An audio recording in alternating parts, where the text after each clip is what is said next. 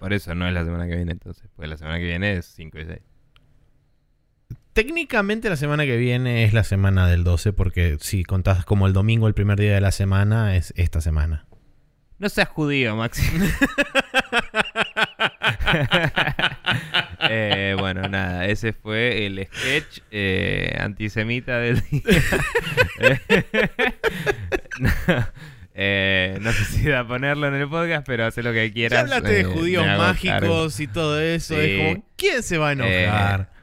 Está bien. eh, está todo bien porque tengo amigos judíos, como Claro. dicen los que los como dicen todos los que dicen este tipo de cosas. Como dicen los racistas y los anti todo y los, y los homofóbicos. Es como, no, yo tengo amigos, así que nada. Claro. Puedes hacer lo que quieras con esa información. Sí, podrían tener un Pero- hijo como él, etcétera.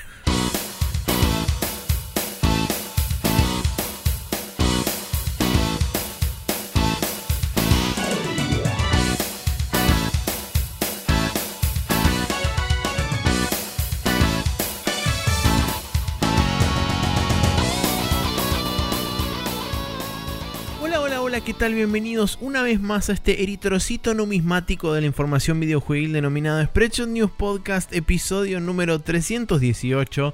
Mi nombre es Maximiliano Carrión y estamos como se puede estar después de un fin de semana agitado y de horarios que son cualquier cosa. Eh, Con el señor Nicolás Vivas Palermo, recientemente cumplido años. Feliz cumpleaños nuevamente. eh, Gracias. Y este, adelante.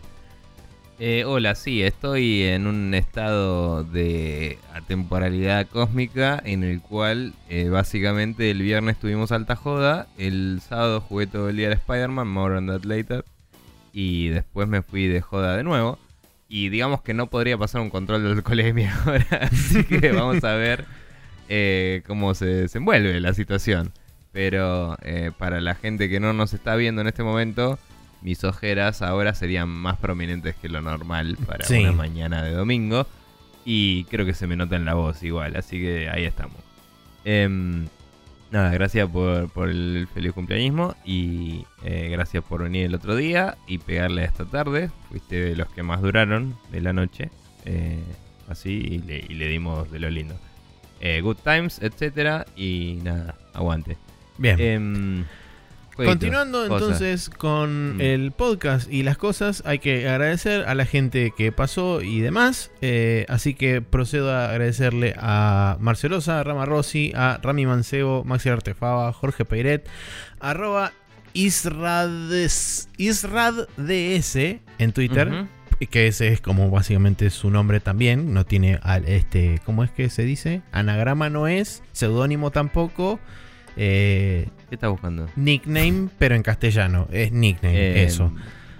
Handel. Eh, Sí, apodo, Sí. lo que sea. Como, eh, en fin, Sí. eso. Y a Martín Blasquez también, porque a pesar de que no Alias. está. eh, eso, alias. Ponele. Eso era lo que estaba buscando. Gracias. a pesar de que Martín Blasquez no está activamente ahora con la cuenta de Gabriel Rule, le, le agradecemos. Todos lo- le agradecemos los servicios prestados Sí. y esperamos su, este, su ferviente retorno con alegría y con expectancia también. eh, Sí. Para cuando sea que pueda hacerlo y si no, quedará como el, en el salón de la fama de Guy Bruce Rule, donde, eh, eh, etcétera. Así Sí, que muchas gracias a él. Y recuerden que en arroba Rule están todos los juegos por debajo de los 20 dólares para PC. Que sean buenos, bonitos y baratos. El otro día estaba como 300 pesos el Nier Automata y es como es, es ridículo. O sea, Sí. hay que comprar ese juego. Eh, y siempre está menos de 300 pesos el Yakuza 0, cómprenlo siempre, todos los días. Claro. Vayan y cómprenlo todos los días. Compren, háganse quedan una pobres cuenta nueva y, lo compren todos los días. O regálenselo a alguien. y También. No sé, pero eh, muéranse pobres y Yakuza 0. Bien. Eh, eh, bien, hay comentarios destacados, como sí, siempre. yo tengo un ¿no? comentario destacado que Mm. es más una fe de ratas porque Rami Mancebo nos escribió por Twitter y nos dijo, no sé si hicieron fe de ratas, estoy medio atrasado, pero mencionaron que el Cities Skylines para Nintendo Switch sale con todos los DLCs y en realidad solo sale con los dos que trae. Eh, perdón, sale solo... Son solo dos los que trae. Hay otros cuatro Eso. que están disponibles en PC y que no están incluidos. Entonces me fijé y Hasta donde él efectivamente sabe, es verdad. Eh, uno es el Snowfall, que es el de la nieve, justamente, el que tiene todas las actividades invernales. Y el otro es el que habíamos hablado de, este, de la noche, que creo que se llama Night Life o Night algo así. Sí, esos dos son los que sí están. Esos dos son los que vienen incluidos en la versión de Switch. El resto de los DLCs que están disponibles en PC, no. Ok, no, no conozco el resto. Me parece que incluyeron estos dos porque son como los que. Medio como Los que tuvieron el- actualizaciones el gratis también, creo. Claro, o sea, eh, cuando salieron eh, había updates visuales para el juego que por ahí no, no traían las mecánicas, pero era como, bueno, en el que tiene el ciclo de día y noche, em, e- ese ciclo se aplicó al juego y no te variaba stats de nada si no tenías el DLC, pero si lo tenías es como que podías comprar y poner edificios de Nightlife, digamos. Sí. Eh, y el de la el del invierno creo que tenías Actividades eh, invernales, justamente. actividades y boludeces, tipo, si ponías montañas cerca, podías tener centros de esquí y esas cosas. claro. Lo Eh, que pero no bueno, sé es si solamente con las updates era puramente visual o si cambiaba algo mecánicamente o influía algo mecánicamente. Más que nada, por No, ejemplo, eh, el de la noche y el de la nieve, eh, bueno, también. le- el de la noche hasta donde yo sé era solo visual Claro. eh, y era como bueno lo metimos en el core del engine así que lo tenés disponible digamos el ciclo pero no no podías comprar y acceder a todas esas cosas y funcionaba como si fuera de día básicamente Ah, pero a lo que voy es que seguramente tampoco debería influenciar la simulación. Tipo, a la noche baja el Claro, sí, sí, tránsito, hay menos. eh, de esas cosas me refiero. Seguramente también No, eso no, está no, incluido dentro del eh, DLC. si, si no tenías el DLC, era así. Claro. Ahora en la Switch va a incluirlo todo. eh, se ve que, no sé, debe ser más fácil eso. Y o, probablemente. O es un incentivo para que lo compren ahí. eh, y, y sí, está bien, porque son como. Creo que son los dos DLC más grandes, porque los otros no los conozco, honestamente. Pero no tuvieron una repercusión como los otros, porque en, unos nos enteramos por las noticias, básicamente, Sí. y los otros pasaron medio desapercibidos en lo que es eh, los sitios y podcasts que seguimos, que son varios y son como los outlets más importantes de noticias, entre comillas. Entonces, bueno, no sé. Eh, bueno, nada, gracias a Rami por esa aclaración.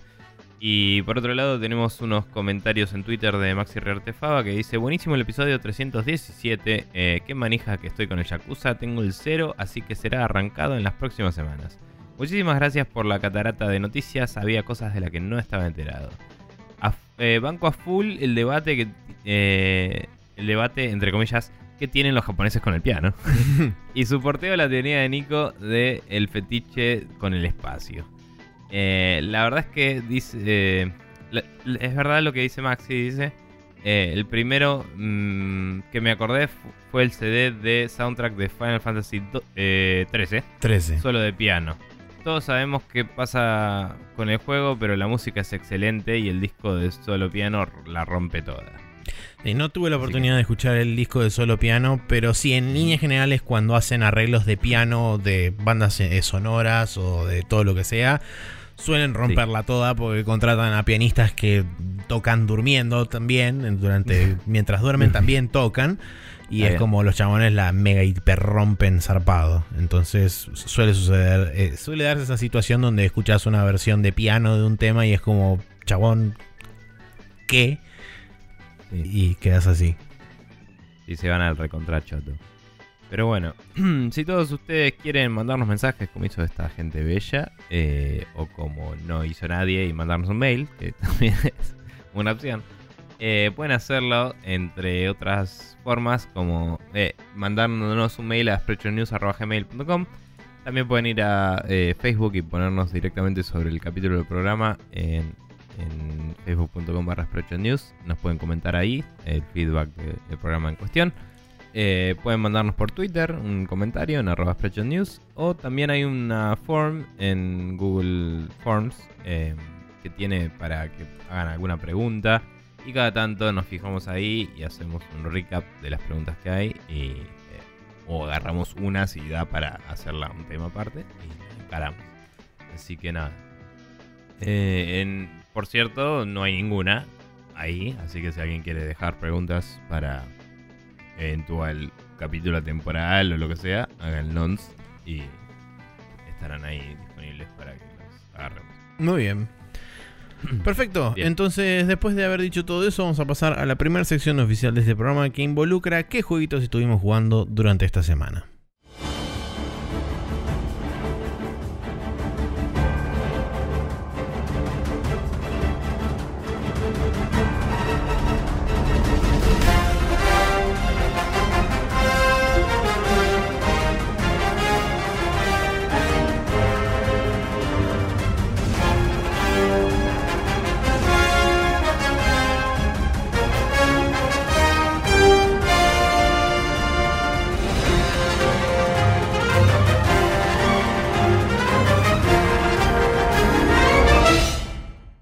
Estamos en el downloading, donde estuvimos jugando varias cosas. Eh, Yakuza 0 porque finalmente lo terminaste.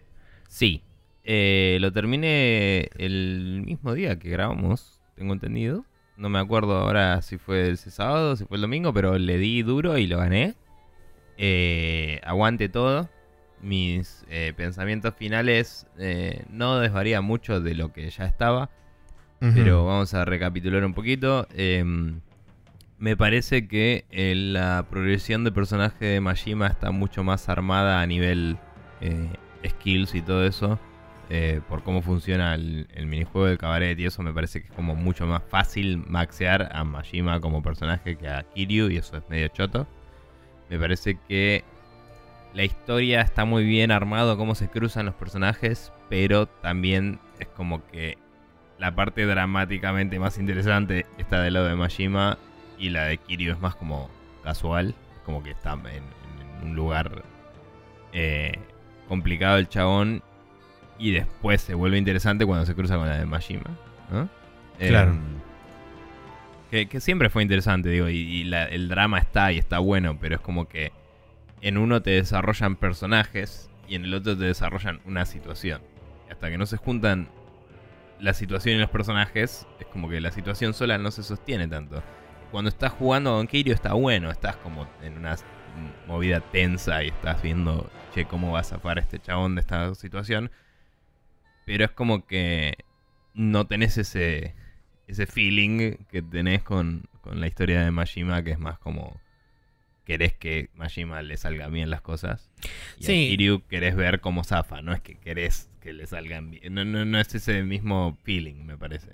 Sí, hay un tema, digamos, a través de la, de la saga Yakuza que es algo que medio como Mm. que se pierde necesariamente en la traducción y en, en la localización también, que es el hecho de que eh, Kiryu está medio pensado como un avatar y Claro, no tanto es- con su propia personalidad. Y al Majima haber sido un personaje secundario durante un montón de tiempo, es como que Sí. ya tiene muchas características definidas y eso fue retroalimentado a la hora Ah, de cero, sí. crear el origen del personaje en el cero, porque está muy informado de todo lo que fue pasando en los juegos posteriores, porque de hecho en, en- en Yakuza 3, 4 y 5 es donde se cuenta mucho del pasado de Majima, entonces es como Sí. que todo eso fue metido de vuelta en el cero y fue acomodado para que todo tuviera, digamos, forma y se, digamos, se acoplara después cuando, arma- cuando hicieron el Kiwami y eso después se acarreara al resto de los juegos.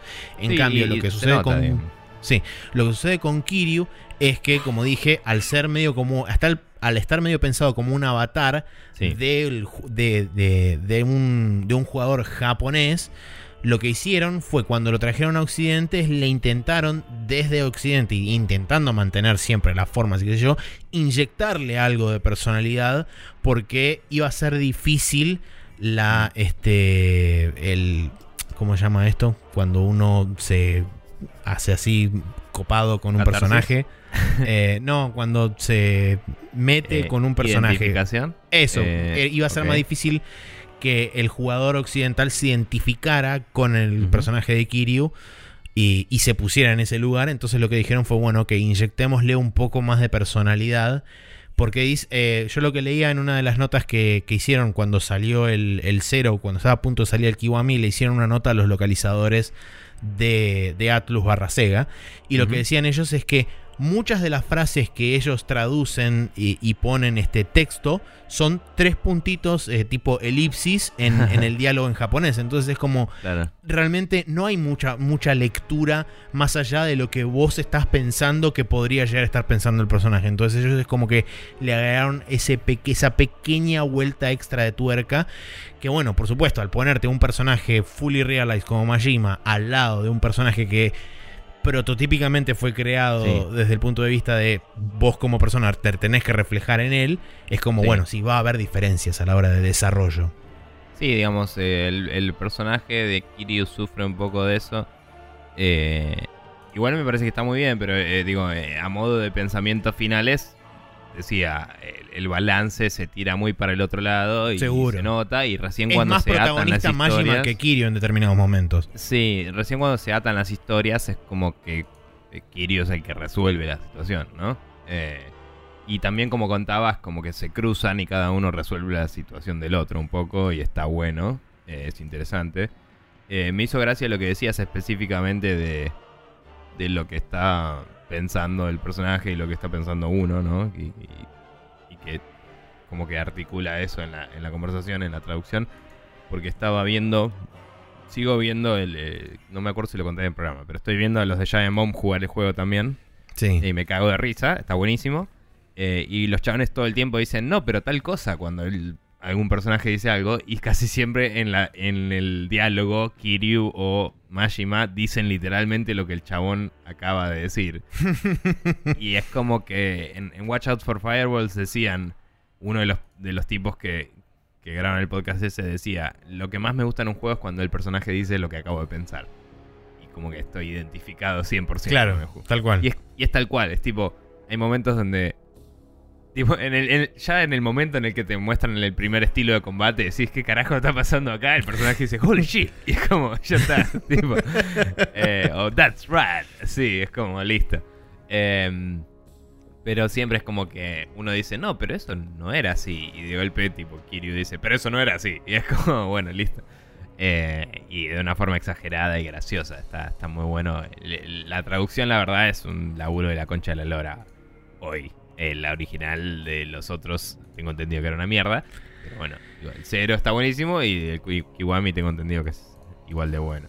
Fue, em, fue encarado desde un punto de vista totalmente diferente uno del otro. Sí, seguro.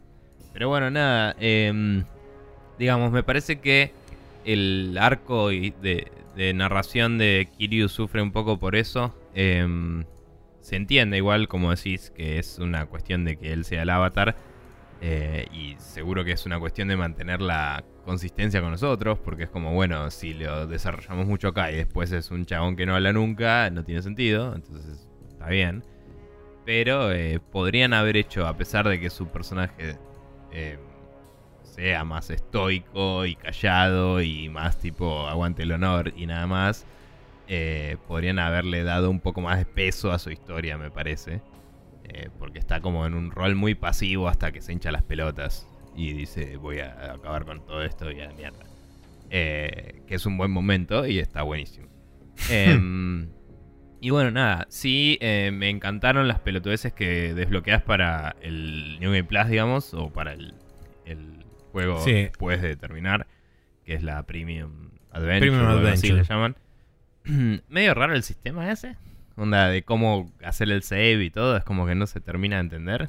Vos terminás el juego, después haces un continue, o tenés continue y New Game Plus. Si das continue, seguís de donde estabas. Es como un save justo antes del final, que es algo que a mí me parece una mierda, como dije siempre. Pero ahí podés ir al lugar solo en ciertos lugares, o sea, en los teléfonos de los hideouts, que son dos, uno para cada personaje Puedes ir crear un save específico de postgame. Y es tipo, ¿por qué necesito esto? ¿Por qué no lo hiciste de una? no, entiendo. Medio raro. Y mm, si no lo haces es como que seguís en el juego normal. Eh, es medio raro. Y nada, creas ese save y de ahí en más que haces continuo ya estás en ese save que es medio especial. Sí, el primer adventure básicamente es después del final, donde sacan todo lo que sea historia y te dejan con el mundo abierto y todas las, todas las cosas que no pudiste hacer están disponibles.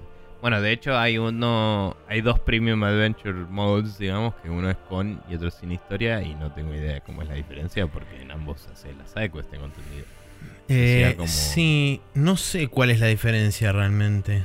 Había uno, o sea, como que como que podías hacer una especie de Creo que el otro es como que empezás de cero no, bueno, ese es el Special New Game, que es lo, básicamente es justamente un New Game Plus, que arrancás de cero. Claro, pero creo que también puedes empezar de cero sin historia y solo hacer las sidequests. No sé, era raro. Las opciones que había son medio confusas eh, y, no sé, no importa. Creé un save de el Premium Adventure Mode. Eh, y nada más, tipo, probé los distintos trajes que destrabas durante el juego. Me encanta que estén los de los karaoke.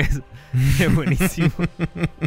tipo, puedes vestir a Kiryu de Justice o puedes vestir a, a Majima de 24 Hour Cinderella. Sí. Y es buenísimo y la rompe. Y, y nada, le puse básicamente los trajes del final de la historia, que son los característicos de ellos de los otros juegos y los dejé así. Que dije, al menos podrían haberlos puesto por default, porque cuando vuelve el. O sea, le das continuo al juego y están vestidos como durante todo el juego. Y en la cinemática final están ya como eh, Kiryu con su traje de Yakuza 1 y Goro con su look más palopa, re loco. Em, y bueno, y el personaje de Goro me gusta.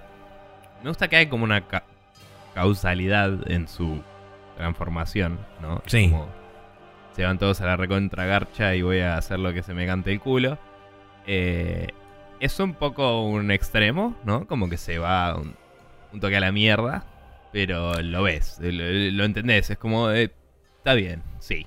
Y eh, además está informado por una charla que hay previo en la historia de Majima cuando va a la cárcel, básicamente. sí, ese personaje, la verdad que es, la influencia directa de cómo él se transforma en el Mad Dog Shimano. Así, tipo, un punto al otro. Y está, está.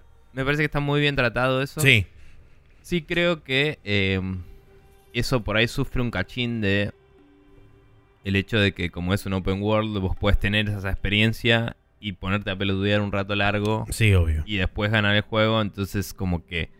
Quizás eso tendría que haber estado más atado al endgame. ¿Me entendés? O, mm. o o como recordártelo más en el endgame para que eso impacte de la misma forma. Sí, puede quedar un poco más poco perdido en, el medio. Sí, yo en particular, digamos, eh, ya estaba haciendo una carrera hacia el endgame porque ya había hecho todo lo del cabaret y había hecho un montón de side quests, entonces no necesitaba hacer side stuff. sí, estaba satisfecho. Pero, digamos, eh, alguien puede no haberle pegado de la misma forma y digo, me parece que por ahí le faltó un poco de el típico flashback barato de, oh, porque tal persona me dijo tal cosa. Em, pero bueno, nada, me, gustó todo el juego, está buenísimo, me encanta que cada vez que cambias de capítulo te hacen un recap porque a veces te hace falta. Hay muchas, mm. muchas facciones en un juego y muchos personajes. Eh, me parece genial cómo se cruzan las historias, que es un cruce literal, como dije, o sea, perdón si lo consideran un spoiler, pero está buenísimo eso de Tipo, de golpe yo tengo que lidiar con el quilombo del otro y me parece genial. Eh, y el final de, de Kiryu está bueno y el final de Majima es hermoso. E, y, medio como... Es muy japonés. Eh, es... es eh, me recuerda a cosas que si las digo sería spoiler. Sí, pero, sí, obvio. Pero eh, es una cuestión medio eh, dramática, trágica, copada, ¿no? Em, me parece muy bueno y me parece muy... Eh, dentro de toda la locura y pelotudez que hay en el Yakuza, me parece que es de las partes más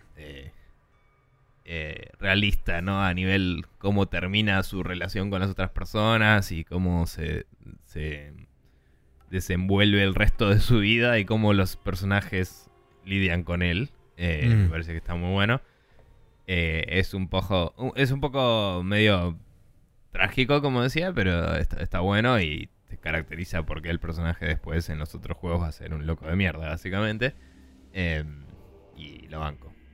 Así que nada, Yakuza 0, eh, el juego que todos tienen que jugar, chicos. Es así. Eh, lo vimos el otro día a Rama Rossi, que vino para mi cumple porque nos regaló un vodka. así, de la nada. Sí. Em, y él lo terminó hace poco y estaba también muy, muy contento con eso. Eh, gracias Rama por el vodka y gracias por compartir eh, este momento de jugar al Yakuza que estamos teniendo todos. Em, y nada, sáquenme el Kiwami 1 para PC la concha de sus madres. Gracias. Pero bueno. Bien, eh, bueno, yo, a ver, de forma medio intempestiva y totalmente inusitada y absolutamente casual, de repente me encontré haciendo como una especie de maratón de los 6 Combat. Eh, casi sin querer y por accidente. Porque, como dije. Hypeando, como le dicen. Sí, un poco. Quizás tiene que ver medio inconscientemente con eso. Con el hecho de que los trailers del Tokyo Game Show y demás de Ace Combat 7 me están ricoteando hasta la estratosfera. Tal vez altamente conscientemente. como. Pensale. Pero se dio justamente la casualidad de que mientras estaba jugando el Ace Combat 5, un día Marcio Rosa me contacta y me dice, ¿te va un Ace Combat 6 así, bla, bla, bla? Y yo le dije, bueno, dale. Y me dijo, ay, también de paso te puedo comprar el Ace Combat de PSP si querés. Y como fue, dale, bueno, sí, ya fue todo. Y entonces, ¿qué pasó? Jugué el Ace Combat 6, eh, perdón, jugué el Ace Combat 5, jugué el Ace Combat 0, jugué el Ace Combat 6 y ahora jugué el Ace Combat X o Cross de PSP. Eh, que eh, párrafo aparte para mi PCP que muchas gracias por los servicios prestados. Cuando fui a arrancarla no prendía porque obviamente la batería estaba muerta. Entonces, ¿qué hice? Enchufé la consola y de repente me di cuenta de que el cable no mandaba corriente como correspondía al hardware y entonces fue como se murió o el transformador o el cable o algo por el estilo. Entonces mi PSP quedó efectivamente inutilizada, por ende procedí a este, recurrir a la información inacabable del archivo de internet. Y como yo tengo una copia legal que compré con mi propia plata, pero no le di a Namco porque lo compré usado, eh, agarré y me bajé una versión emulada y me puse a jugar al Combat X en, en el emulador de PSP. Sí. Que es el PPSSPP. Eh, que dicho sea de paso, recomendado porque funciona muy bien y toma el DualShock 4 de forma este, automática, no, no, tienen que hacer ninguna configuración loca ni nada, automáticamente el, el coso lo levanta. Em, y toma todos los botones, inclusive el, touchpad. Em, o sea, y bueno, pero el touchpad para qué lo usa? el touchpad lo usa como, como botón del emulador. O sea, vos podés traer ah, un overlay del emulador Tipo, yo apreté el touchpad y me trajo un overlay del emulador que tiene ah, como save states del emulador mismo, fuera de los juegos. Está bueno eso. Mm. Este, bueno, la cuestión es que arranqué el Combat Cross. Eh, ya de movida, eh, tenía por supuesto en la cabeza consciente de que iba a ser un juego corto porque dado que es un juego de portátil, la experiencia iba a ser mucho más comprimida y seguramente las misiones también iban a ser mucho más cortas. Efectivamente, las misiones durarán 3-4 minutos en promedio más o menos eh, y son creo que eran 15 o 16 misiones también. Eh, en total, digamos, la longitud de la campaña. Y la campaña es bastante más interesante de lo que me resultó eh, la campaña del 6, por ejemplo porque la historia es de un básicamente presidente barra dictador medio corrupto que amasa poder desde un país y decide expandirse. Entonces invade otra nación y básicamente el juego arranca en lo que serían los estadios finales de la invasión de ese país y vos jugando como la, entre comillas, resistencia. Entonces medio como que eh, em, empezás a empujar un esfuerzo de liberación del país y en el medio te van contando cómo este digamos, de parte de un periodista de guerra que va a cubrir justamente todo este tema de la invasión y qué sé yo, y medio como la, contraofensiva de la resistencia, después de ahí medio como que te van revelando todos los chanchullos del presidente este que estaba como desviando fondos y haciendo cosas raras y es como, ah, muy latinoamericano todo. De hecho, justamente ocurre en un país sudamericano, o sea, no sudamericano, sino del hemisferio sur. Claro. Que, o sea, tipo, el, la insignia del escuadrón que vos, este, que vos comandás es la Cruz del Sur. Y es como, bueno, sí, claramente. Eh, recuerdo acá a vos, te recuerdo, Maxi, que la gente no ve cuando haces comillas. Pero bueno. sí, perdón, comillas. Eh, eh, hay comillas donde dice comillas aéreas. Bien. pero bueno, la cuestión es que, como decía, eso es parte, digamos, de lo que es el, marco de la historia. En el gameplay está muy bueno lo que hacen porque vos tenés... Las primeras 3-4 misiones son como escalas directas, pero ya te, empiezan a mostrar como que hay hay un pensamiento detrás de, esa, de, esa, estructura porque te muestra varios objetivos en línea. Entonces vos tenés la posibilidad de pasar del primer, del, de lo que sería el, el, cuadro de la primera misión al segundo y después al tercero una vez que vos cumplimentás la tercera misión, te aparece un mapa medio estratégico con varios puntos y que vos los ves que están como entrelazados. Y cuando te empiezan a hacer, digamos, tenés dos tipos de briefing en este juego, cosa que no tenés en los juegos anteriores. Eh, tenés un primero lo que es un briefing táctico, lo que llaman un briefing táctico, donde te dicen, esta es la estrategia a seguir para esta pierna, digamos, de lo que sería la, la recaptura del país. Entonces te muestra cuatro o cinco objetivos y te va diciendo, bueno, en este lugar hay amasada una fuerza, una fuerza del ejército enemigo que tiene tanques, tiene soporte aéreo y qué sé yo. Después abajo tenés, por ejemplo, una estación de radar que hace las veces de jamming y que no nos permite saber realmente de dónde vienen los, este, los refuerzos y demás. Y después tenés otro lugar donde tenés como supplies que reabastecen a los ejércitos y qué sé yo. Entonces lo que te dicen es, vos tenés X cantidad de caminos, que cada camino es, digamos, recorre una línea diferente de cada uno de los objetivos. Desde un punto A hasta un punto B, que es, digamos, el objetivo de esa pierna. Mm. Entonces vos tenés la chance de, si querés, eh, hacer el camino más directo, el camino más largo tocando todos los objetivos, o el camino que es, entre comillas, más estratégicamente viable. Todo depende de vos. Y por supuesto, si vos elegís la misión A de una pierna, la misión B eh, se ejecuta. Y no sé si es que o es random o no, pero la cuestión es que, digamos, las fuerzas de ese lugar o avanzan o retroceden dependiendo del resultado de esa misión a la que vos no entraste ni participaste. Entonces es como que eh, te van diciendo, bueno, o sea, básicamente estás brancheando, pero cada, cada decisión que vos tomás después puede influenciar las misiones que vos hagas en el, en el, siguiente, en el siguiente tramo. Copado. Eso está muy bueno. Eh, y de hecho lo tenés como repetido, eso lo tenés replicado como dos o tres veces a lo largo de toda la campaña, donde tenés que ir como siguiendo las diferentes misiones. Es loco que em, ese tipo de cosas siempre se hicieron en juegos más de, de, portátiles. sí, o sea, por ejemplo, el, el Peace Walker, digamos, ¿no? Claro, bueno, tiene una cosa todo el sistema del base building y todo eso que te altera stats, que después te deja jugar las misiones de muchas formas. Y es como que. Es loco eso, que, que usan juegos de menos budget para experimentar. Porque los de más budget es como que. Siempre tiene que ser la apuesta más segura. Porque tiene que siempre salir bien y tenés mm. que vender infinito. Tal cual, sí, sí, sí, sí. Sí, por eso, y, o sea, desde el punto de vista inclusive de la estructura, la verdad que me gustó más. Y además tiene una cosa muy flashera que es, por ejemplo, que vos podés comprar lo que serían aviones experimentales o una especie de aviones experimentales dentro del juego que eh, podés como ir tuneando. Porque te venden como piezas separadas que se van desbloqueando Creo que dependen de si destruís objetivos particulares que están, este, están identificados en el, en el mapa, o sea, en el mapa de combate.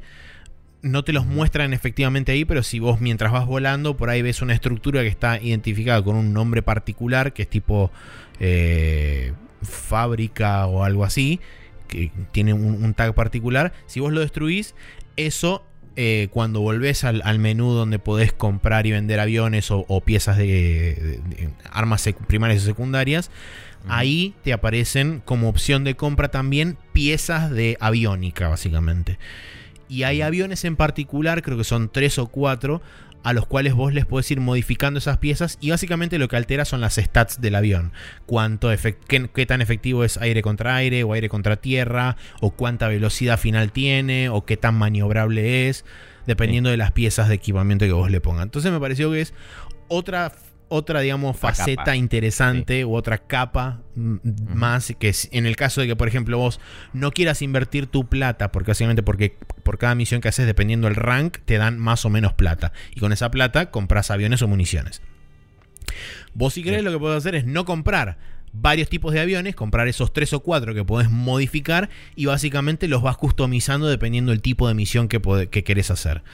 Entonces es como que tenés dos vías si querés de, poder enfrentar esas misiones. Una es muchos aviones para diferentes trabajos o tres aviones con muchas configuraciones diferentes para poder enfrentar las diferentes misiones. Así que me pareció súper copado eso porque tenías como una versatilidad extra que no tenés en otros juegos de Ace Combat. Claro. Está bueno eso. Em, y el, digamos, a nivel rendimiento, gráficos y motor, ¿está bueno el de PSP? Es, es, un juego simple. Eh, tiene, tiene las limitaciones propias que tienen los juegos de PSP. Por ejemplo, lo que es el, comando de, de, vuelo y demás. Tenés el análogo izquierdo, básicamente, que es el, para, para, poder jugar con el avión. Lo que sería la, la, cruceta. No hay otro, pero sí. Claro, lo que sería la cruceta tiene asignados en los de izquierda y derecha, tiene asignados lo que serían los gatillos del, del DualShock. Okay. Entonces te sirven para hacer el, el yo, que es básicamente eh, girar sobre el eje Y. Sí. Em, y después tenés para adelante, era, no me acuerdo, creo que era el piloto automático para adelante y para atrás era para cambiar las vistas, o sea, te sacaba de, la, del, de, lo que sería primera persona, eh, cockpit o desde atrás. ¿El piloto automático qué hace? Perdón. El piloto automático lo único que hace es estabilizarte y ponerte en vuelo recto y nivelado. O sea, te, te ponen paralelo al piso. Exacto. Em, y después, bueno, los botones, los, los, demás botones sí funcionan exactamente igual. El, acelerador, el freno, cambiar blancos, disparar misiles, ametralladora y demás. Em, em, y a nivel visual decías y a eh. nivel visual es un juego simple, la verdad que en algunos lugares medio como que le cuesta porque le tiran un par de efectos medio locos eh, en el medio. Además tiene el la típica misión de avión gigante con 10 millones de cosas que se le desprenden. Y en esa misión es como medio como que le cuesta, porque encima está volando sobre una ciudad y es como, bueno, chabón, para aflojar un toque, es una PSP. Mm, eh, pero en, líneas generales la verdad que se mueve y se comporta bastante bien. Y como dije, las misiones son cortas, son de 3-4 minutos. La que más me duró fue una misión de 7 minutos, que era como una sola misión, pero dividida en dos partes. O sea que efectivamente estás haciendo dos misiones en una. Claro. Eh, hace muchísimo tiempo, cuando me metí muy poco en emulación de PlayStation, eh, estoy hablando de año 2001, ponele. Ok. sí, pre-PSP eh, entonces, inclusive. Eh, sí, sí, sí. PlayStation 1, estoy hablando de emulación de PlayStation 1. Onda, no me acuerdo si no era el Blim. Onda, año del culo. Ah, bien, bien, em, claro, sí. probé en un momento un Ace Combat, creo que era el primero o el. No sé, uno de los primeros tres. Eh, uno, dos o tres, sí, probablemente. Em, y me acuerdo que visualmente se iba a la mierda. O sea, estaba zarpado. Onda, el, por eso te preguntaba lo de PSP, ¿no? Porque es como, a ver cómo aprovecharon el hardware, porque digo, yo me acuerdo, hoy seguro si lo veo es, deja mucho que desear, pero digo, en ese momento el modelo 3D del avión y la había como un lens flare, había como efectos locos y, tenía como todas las partes que se movían del avión a un nivel ridículo en ese momento en una PlayStation y yo siempre fui un un jugador de PC y veía cosas con muy zarpados gráficos, digamos, en comparación. Y cuando lo vi dije, che, esto está zarpado. Onda. Eh, por eso te preguntaba a ver sí, es como, es como una especie de intermedio entre, un, entre lo que sería visuales de un juego de PC2 temprano y un juego de PC1 de la última época, más o menos. Lo, estaría visualmente acomodado más o menos por ahí. Igual te pasé un par de screenshots eh, para que los vieras cómo se veía. Eh, en, Telegram hace un tiempo. Ok, sí. Sí, me eh, pasaste. Y la verdad que se sostiene, se sostiene bastante bien. Yo por lo menos, y en cuanto a performance, como dije, en líneas generales bastante estable. Salvo en momentos particulares donde por ahí era como que se zarpaban un toque en la cantidad de cosas en pantalla que ponían. Pero, pero nada, y de nuevo, divertido, súper entretenido. La historia me pareció este, interesante y se conecta mucho mejor lo que es gameplay con la parte narrativa del juego, que es como básicamente se cuentan todas las historias en los seis combates: misión cinemática, misión cinemática, misión cinemática. Es un poco así. Hay veces que por ahí tenés un, un string de dos, tres misiones juntas y después te ponen una cinemática. Pero no hay mucha más diferencia. Em, bueno, nada, buena onda. Em, por mi parte, todavía me quedan un par de juegos para mencionar. Como dije anteriormente, eh, hubo oferta, me compré el Nio, que era un juego que tenía pendiente que quería comprarme. Em, hablando de eso el otro día, sabiendo que algunos amigos a veces me regalan juegos de mi, de mi lista, ¿no? De mi wishlist, la ordené. Y un chabón que conocí hace re poco, un amigo de amiga mía, eh, que buena onda y todo, me regaló el Icaruga, que no tenía en la lista. Así que un Ok. día de estos voy a arrancar el Icaruga. Pero bueno, fuera de eso. Eh, porque tenía en mi wishlist el Nio, me avisó cuando estaba en oferta, lo compré. Eh, lo empecé. El primer. El preludio, digamos, que está antes del primer nivel oficialmente, es una patada en la pija, es una mierda, no te vende una mierda el juego, no te enseña nada y es una poronga. Es como jugar a Dark Souls para retrasados y es malísimo. es una mierda. Em, no me gustó nada, no me gusta la estética de ese nivel, no me gustan los personajes, no me gustan las armas que hay. Porque hay una Bastard Sword que la agarrás y decís, esto no es una Bastard Sword, es una pelotudez eh, que trata de ser un arma medio de fantasía y falla miserablemente. Eh, y, y nada, y tenés como dos o tres armas, tenés creo que una lanza, una espada y un hacha, y es como que te enseñan más o menos el moveset ganar ese nivel, pero es una poronga. Sí. Y es todo súper geométrico, cuadrado, malísimo, que parece que es de época de, de Wolfenstein. No sé, cualquiera. Es chotísimo. Eh, pasas todo eso, le ganas al primer boss, que es la primera cosa interesante que pasa en ese juego. Em, y después viene como una cinemática. eh, Reasons, te vas a Japón. Es como medio estúpido y no muy explícito, pero te vas a Japón.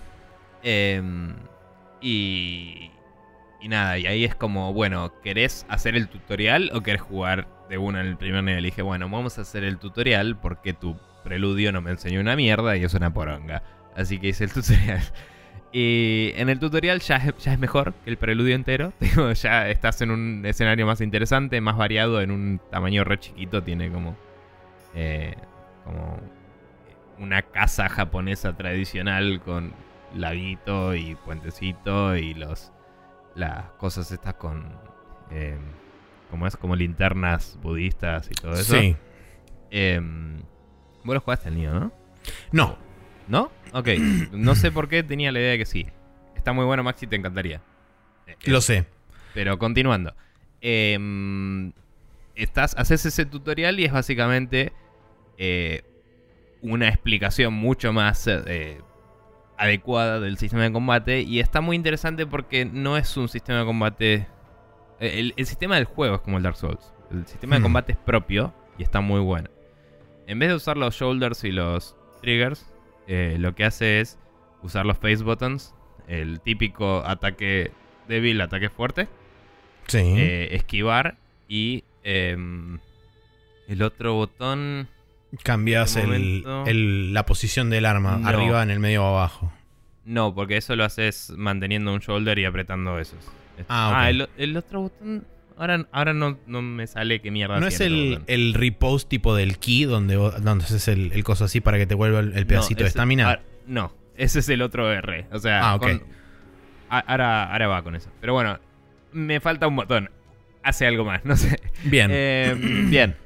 Pero básicamente eso, tenés stances. Entonces al tener stances es más como una movida onda Jedi Knight, eh, Jedi Outcast o Jedi Academy, ¿no? Eh, que son el Jedi Knight 2 y el 3, básicamente, para quien no sabe. Que el Jedi Knight 2 fue por mucho tiempo un juego favorito mío que jugué infinito y me encanta. Eh, entonces, esto es como, che, esto está zarpado. Onda, todas las armas tienen tres stances. Y eso Sí. implica un montón de sets de animaciones para cada arma y todo.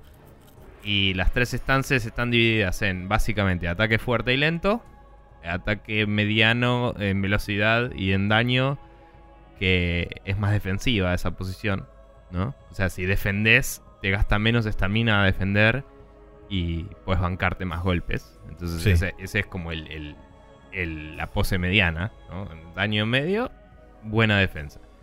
Y después la otra pose es una que tu defensa se rompe fácil, pero atacar no te cuesta casi nada esta mina y atacas muy rápido. Y saca poca vida. Entonces ahí la idea es que esquives en vez de defender. Y esquivarte saca poca estamina en ese, en ese setup. Entonces en, el, en la stance fuerte todo te cuesta mucha estamina, pero eh, es como un commitment. Es como básicamente estás jugando Castlevania 1 con eso. O sea, todo lo que hagas empieza una animación y cagaste si no la invocaste. Em, pero está bueno. O sea, eh, es como que se siente el golpe, ves que el chabón hace todo el... Le pone el hombro al golpe y... pa, le ensarta al otro. O si le pifiaste, te la La comes dobladísima. Y es complicado. Em, entonces nada, haces todo eso en el tutorial, te enseña cómo switchar de stances, que es mantener apretado el L1 y apretar eso básicamente. Em, y, o el R1, no me acuerdo, uno de los dos. Y, y el, en ese caso, cuando estás manteniendo para cambiar de stance, el botón que me falta, que no estoy seguro que hace, que sería el círculo, digamos, o el, o el B, eh, guarda el arma. O sea, te deja envainar para, no sé, lo que sea que quieras hacer. No, no, te cambia nada tener el arma afuera o adentro realmente, pero bueno. Eh, no sé si capaz eh, los ataques tipo vato, que, los, los sacas atacando, tengan mm. algún stat o algún inicio de chain que esté bueno. No, no, no, no me metí a ese nivel, ¿no? Pero bueno, entonces los ataques son como decía con los Space Buttons, no son como, como en el Dark Souls. Entonces, básicamente usas cuadrado y triángulo para todo. O eh, sería X e Y, ¿no? Em, en Xbox. Y, y nada, y con esos eh, vas alternando. Eh, ahora estoy. Yo, tu personaje cuando. Cuando empezás el juego posta después del, del preludio de Garcha ese, eh, te pregunta algunas cosas a la juego japonés viejo que te decía, onda, ¿qué signo sos y boludeces? Pero en hmm. vez de eso es un poco más directo y es como, qué tipo de arma te gustaría mainear, básicamente, y qué tipo de arma te gustaría segundear. Claro. Y qué tipo de espíritu querés que te acompañe, y los espíritus te dan en los stats. Y el elegir el arma te, te empieza con un stat tirado hacia ese lado. ¿no? Anda.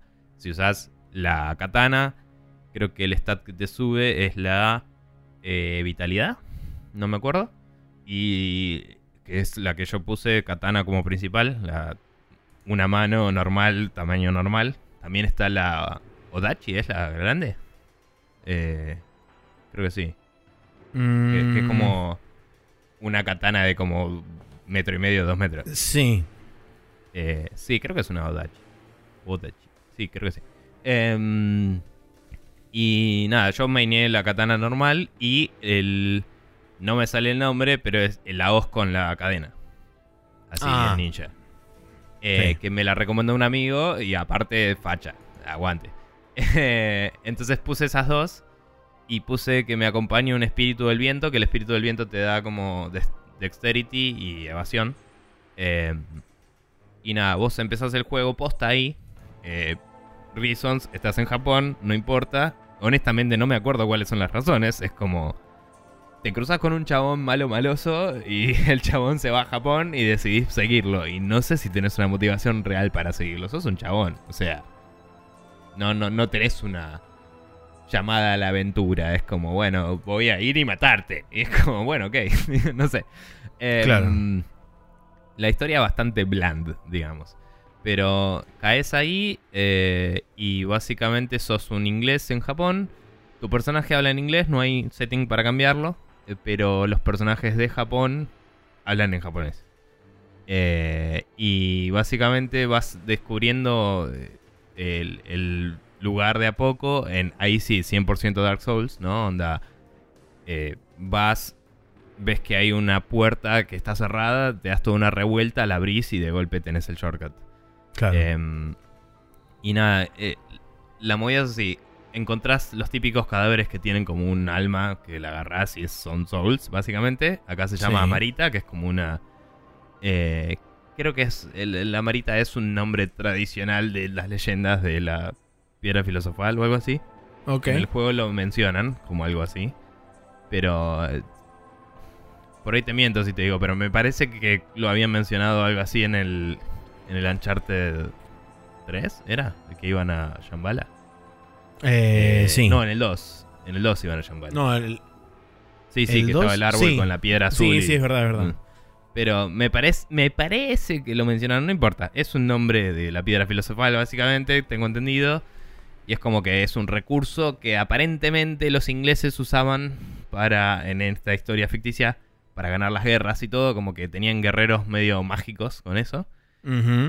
Y después de ganar todas las guerras y todo, es como que lo querían ocultar para que la gente no lo sepa. Entonces, vos sos un prisionero. De, o sea, empezás en la torre de London, en la London Tower, como prisionero porque eras un guerrero para la corona y te cagaron y te dijeron, bueno, te tenemos que guardar en secreto, así que eso. Y es como, bueno, lo hubieras matado. No, necesitamos que haya una historia para el videojuego, así que estás vivo. Listo. Claro. Em, pero bueno. Japón. Estás en Japón. Cosas pasaron. y, y estás ahí. Y. mm, Y. Tipo. Empezás. Y al toque. Eh, agarrás el arma que elegiste, supongo. Porque lo primero que agarré es una katana. Y lo segundo que agarré fue la otra que elegí que no me sale el nombre. Mm, muy así que supongo que vienen en ese orden. Pero después puedes agarrar otras cosas. Y empezás y hay un chabón así como looteando. Hay como eh, piratas que invadieron el lugar. Y son como los enemigos con los que te cruzas al principio. Entonces hay un pueblo todo prendido fuego, gente muerta y estos tipos saqueando. Entonces esos tipos son tus enemigos al principio. Em, el combate, como te decía, muy bueno. Eh, vas descubriendo de a poco qué animaciones se dan de qué formas y qué te conviene. No a un nivel Monster Hunter, porque el Monster Hunter es mucho más secuencial. Eh, Mm. que también es algo que tenía J-Knight y este no lo tiene en este caso. Pero digo, el, el Monster Hunter vos, si terminás una animación, puedes empezar una que encadena con esa. Claro. Y acá es más como, bueno, si aprieto el botón, hace una cosa y después aprieto el siguiente y hace otra. Y, y hay algunas que se encadenan bien y otras no, y nada más. No es que podés hacer un combo que te lleva. O, o no, no lo descubrí todavía, pero digo, no, no parece tener el mismo nivel de profundidad, digamos. eh, el árbol de animaciones, digamos. Em, pero sí tiene que distintas stances eh, tienen algunas cosas situacionales. Entonces, en general, el stance medio, el básico, con la katana, el ataque fuerte es una estocada, va derecho.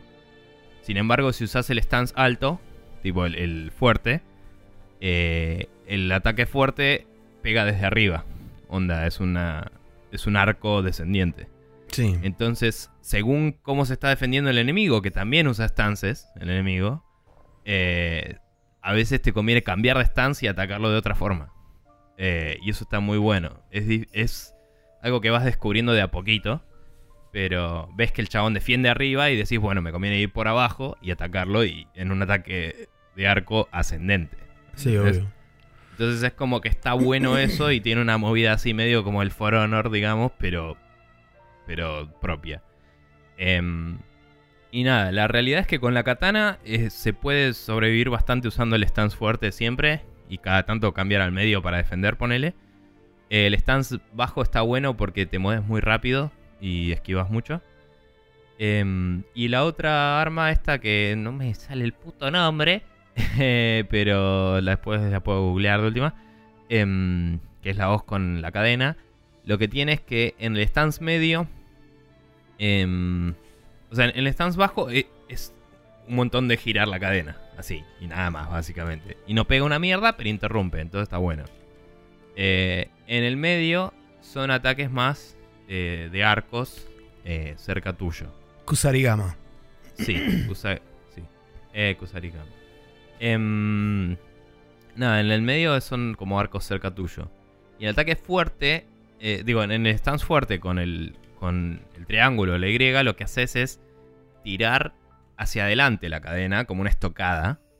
Y ese ataque pega una buena cantidad de daño, digamos. Eh, es arbitrario, pero pega 200 y pico, digamos y interrumpe prácticamente todas las animaciones.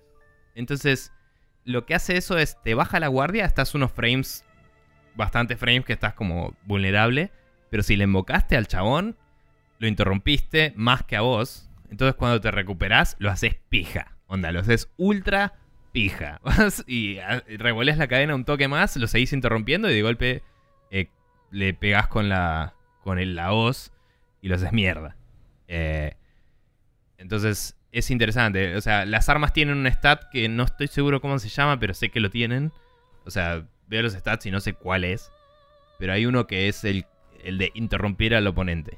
Y si interrumpís mucho, eh, como que le vas bajando la estamina al otro. Y cuando se le baja a cero, el siguiente golpe que le haces lo tira al piso. Entonces en el piso le haces un, eh, un ataque fuerte con el stance que tengas, no importa. Sí. Siempre el ataque fuerte ese es el mismo, que es como en el Dark Souls cuando haces un backstab. O, o cuando haces un remate en el piso. Sí. tipo, le pegás. Entonces con, la, con el Kusarigama en particular, no importa qué stance tenés, va y lo, lo apuñala, digamos, con la hoz. Claro. Y le haces una bocha de daño. Eh, también las armas tienen... Que tengo entendido que es por el... No es por el tipo de arma, sino por el modelo, digamos. o sea, si, si vos eh, tuvieras dos armas iguales, eh, creo que eso se pasa, no estoy seguro. Pero por ahora no tuve nunca dos armas iguales. Tuve varias armas del mismo tipo y cada una tiene su propia barra de familiaridad. Y cuando te vas haciendo más familiar con el arma, se va haciendo, se va leveleando el daño que hace. Sí. O sea, eh, y, y a veces me parece que le agrega stats effects, status effects. Como que, como lograste un cierto nivel de familiaridad, ponele que le hace bleed al enemigo, por decir algo. No es el caso, pero ponele. Eh, así que nada, está bueno porque como que te premia por, por eh, aprender a usar algo. Y ese leveleo parece darse en una frecuencia copada. No, no es que tenés que grindear muchísimo. Eh, el level design está bueno. Empieza. Voy a tratar de cerrar esto porque ya me estoy yendo a la mierda. Pero empieza en una parte medio lineal a propósito. Y como que vas aprendiendo y subiendo de a poquito. Y después eh, se bifurca el camino. Hay un bosque para un lado cortito. Que si vas para ahí, hay como un pasaje que vuelve al principio. Y ahí es donde te trabas un shortcut que te deja saltearte cosas. Sí. Y eh, para el otro lado tenés eh, una mansión, que es donde está el primer eh, demonio. Es un yokai, ¿no? Es como una criatura mitológica japonesa fantástica, ponerle, un espíritu, lo que sea. Eh, que tiene sus- una mecánica propia que como que pone un aura eh, que te baja los stats, ¿no? Es como que te- te, Sí. warpea Sí, sí, sí. el mundo alrededor de él y es como que si estás en esa área estás en el mundo de los yokai y ahí tenés menos stats, básicamente. Y vos, una, una cosa que está buenísima del juego es que si vos haces un ataque, cuando lo terminás el ataque, la animación, es como que vienen eh, un... Hay una cosa de UI que es básicamente un una luz que viene hacia vos, ¿no? Como que se Sí. junta del mundo fotones. No. Esencia mística loca. Si, en el, si, si lo timeás bien y apretás el R1 eh, en el momento justo, eh, vos cuando ves que gastaste estamina y está la típica barrita de tipo ¿De temporal, ¿Consumiste esto? claro. Si lo timeás bien y lo apretás, recuperás esa estamina inmediatamente. Entonces con eso es como que te mantenés siempre en el momento y, y te, te- te vuelve la estamina y con eso puedes seguir haciendo combos y haciendo cosas re locas sin cansarte, básicamente. Sí. Un poco se pierde, pero como que mitiga zarpado eso y te deja hacer los píjaros, chavales. Y ese haciendo flash de eso- luz es lo que te cancela el aura, el aura Sí, negativa haciendo de los eso, yokai. dispeleas el mundo de los yokai, digamos. Lo, lo, lo erradicás del momento. Em, y, y eso le, le saca las ventajas que tiene el yokai. Em, nada, los diseños de los yokai están muy buenos. Solo vi un par por ahora. Em, y los personajes normales son humanos normales con armaduras varias asiáticas, digamos. Claro. Eh, y inglesas los ingleses. Em, y nada, el- el- lo que decía del level design es que pasás esa parte, abrís una puerta y de golpe es un pueblo. Y vos estás arriba y bajás una rampa. Que la rampa, si la seguís derecho, entras siempre por el mismo lugar al pueblo. Pero desde ahí puedes tirarte a varios lados de los techos del pueblo y entrar por distintos lugares al mismo escenario. Y está bueno porque te incentiva a explorar, ¿viste? Es como Claro. si te morís, no tenés por qué dar la misma vuelta de nuevo. Puedes decir, bueno, para, me morí acá, si salto por acá, llego más rápido a agarrar mis cosas. ¿Entendés? Em, y por último, eh, el shrine, digamos, que es donde grabás y todo eso. Es eh, los bonfires. El, el bonfire. Em, el shrine tiene unos personajes que son como espíritus del bosque, digamos. No, no sé el nombre, honestamente, pero bueno, son como criaturitas con sombreritos. Que los vas desbloqueando por ahí. Y cuando vas desbloqueándolos, esos te pueden dar como ventajas. O sea, vos les pagás un tributo de oro y te, te pueden dar eh, más porcentaje de drops o cosas así. em, en relación a cuántos destrabaste, ¿no? O sea, te- si destrabaste uno solo, te da 1% de drop rate. Si destrabas 5, te da 5. Eh, y cosas así. Y destrabas distintos son. tipos. Ok. Em, destrabas distintos tipos y por ahí uno te da eh, drop rate de armas cuando matas yokai, otro te da tipo, no sé, evasión, ponele, no, no sé, ejemplos varios. Eh, imaginen que los puse. y, y nada, y, cuando grabás, obviamente respawnean todos los enemigos, igual que en el Dark Souls. Y cuando morís, eh, perdés tu espíritu guía, que es lo que te daba ese estatus eh, que te decía que a mí me da destreza, ¿no? El del viento. Y mm, si morís de nuevo, lo recuperás y perdiste las almas, digamos. O sea, es como. el- Es como, bueno, no, no es que volvés a perder almas y seguís y así hasta que te encuentres. Es como, moriste una vez, no llegaste, morís de nuevo, bueno, se resetea. Entonces Sí, es más permisivo. Sí, pero es más permisivo, digamos, no es que... Porque en el Dark Souls no recuperas tu humanidad si morís dos veces. No, es verdad. Acá recuperas todo menos las almas. Entonces es como más llevadero. Claro, y por lo sí. que vi, no parece haber weapon durability, me parece. O sea, no, no vi Eso lo cambiaron de la demo entonces. No, no sé, capaz que hay y no la vi, honestamente. Pero no.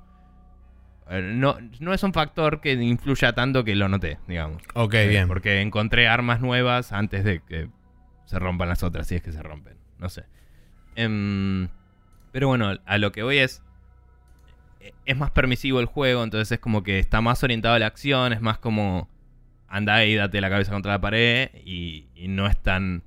O sea, obviamente tenés que ir con cuidado porque es un tipo de. de- es de ese tipo de juegos. Sí, Pero si te morís no es tan high stakes que decís, uy, qué garrón. ¿Me entendés? Entonces está bueno eso. Y la verdad que lo banco mucho. Em, nada, está muy bueno. Eh, y lo último que me falta decir es que el espíritu que elegís te da un poder también. Que cuando tenés. Cuando llenás una barra, que la llenás peleando, que es básicamente como una barra especial. sí. Em, puedes apretar el triángulo y el círculo a la vez. Y eso te prende el modo este loco de eh, Living Weapon, se llama. Que tu espíritu como que se fusiona con tu arma y tenés vida infinita durante la duración de eso. Eh, y eso dura un tiempo, que supongo que puedes modificar con tus stats después. Y cuando te pegan, te te- en vez de pegarte vida, te saca de esa barra. Digamos. Ok. Eh, pero si no te pegan, si, si sos bueno peleando y no te pegan, dura bastante, la verdad. Y pegas muchísimo más. Y creo que, no sé si no tenés eh, estamina infinita también. O sea, haces mierda todo. Entonces, usando eso y el, y el Kusarigama era. Sí, Kusarigama. Bien. Usando eso y el Kusarigama, que es tipo spamear cadena a lo loco e interrumpir animaciones de todos. eh, en un momento en particular que hay una re emboscada que te vienen como cuatro de una. Onda, está la típica de Dark Souls que ves los cadáveres y es como alguien se murió ahí. Em, o sea, las manchas de sangre, digamos, acá son una espada con armadura que está en el piso. Eh, vi un montón de esas y dije, bueno, claramente hay algo acá. Y me vinieron muchos de una, lo prendí y con revoleando la cadena los bajé a todos, los hice mierda. Zarpado. Em, y eso es como está bueno como último recurso. Y, enfatiza esto de que es más permisivo el juego, ¿no? Es mo- como más. eh, sos un poco más grosso que los demás. Mientras que en el Dark Souls la idea es que todos son igual de que vos, básicamente. O sea, el enemigo más choto te puede matar. En el Nioh también, pero vos tenés ventajas, digamos. Em, y sobre eso de los persona- las personas que se murieron, en vez de ser un aviso de acá se murió alguien, pues si lo ves te dice, eh, tal persona se murió porque lo empaló un chabón, digamos, y si no Sí. ves ningún chabón decís, bueno, hay alguien que tiene un polearm que está por acá, o sea, está bueno. Eh, y en vez de ser solo un aviso, vos puedes apretar un botón y lo sumoneás. Y sumoneás Y al ghost de ese chabón y le combatís y te dropea cosas. Que no sé si son las cosas que tenía equipado el jugador original o si las spawnea en base a que estaba usando, no tengo idea. Pero eh, combatí contra varios de esos hosts y que por ahí eran de varios niveles más altos que yo. Pero si la medís bien y sabes cuándo usar las ítems de recuperación de vida y todo, podés ganarles igual y te dropean cosas copadas. Entonces está bueno. Eh, y es una linda mecánica, ¿no? Es como... eh, no te dice nada más que cómo se murieron, o sea, no sabes qué arma tiene equipada, no sabes nada. Entonces en una apareció uno que tiene un martillo gigante y digo, ah, bueno, ni sabía que era un martillo. y lo esquivé un poco y le di con una lanza. Dije, bueno, para, para combatir contra este necesito estar de lejos porque si me la pone morí. Entonces equipé lanza y le estaba dando y le gané. Em, y nada, está, está bueno. Esos duelos que se dan están bastante piola. Nada, eh, es 100% Up Your Alley, jugalo, está buenísimo. Y eh, la verdad es que en Steam está barato. Yo lo agarré en oferta, pero en general está barato. Creo que En cuanto a como 500 performance. Eh, corre sin problemas. Eh, sí, en su momento, tipo, le puse al mango. Y le- lo puso en 4K y me hizo downsampling. Eh, y ahí tironea un cachín. Eh, Ok. pero lo puse en QHD, que es lo que tiene mi monitor. Que es más de 1080 y corre perfecto. Así Listo. que, nada, anda muy bien. Nada, me fui a la mierda, pero Nio, jugalo, está buenísimo eso. Bueno. Eh, y yo también jugué el que porque finalmente salió en versión 1.0, el juego que nosotros en su momento supimos conocer gracias a su precuela que estuvo gratu está gratuita de hecho todavía creo por ahí, el Nitronic es. Rush. Eh, eh, jugué el Distance o la versión final del Distance o la 1.0. eh, que para los que no saben qué es, es básicamente un survival arcade racer.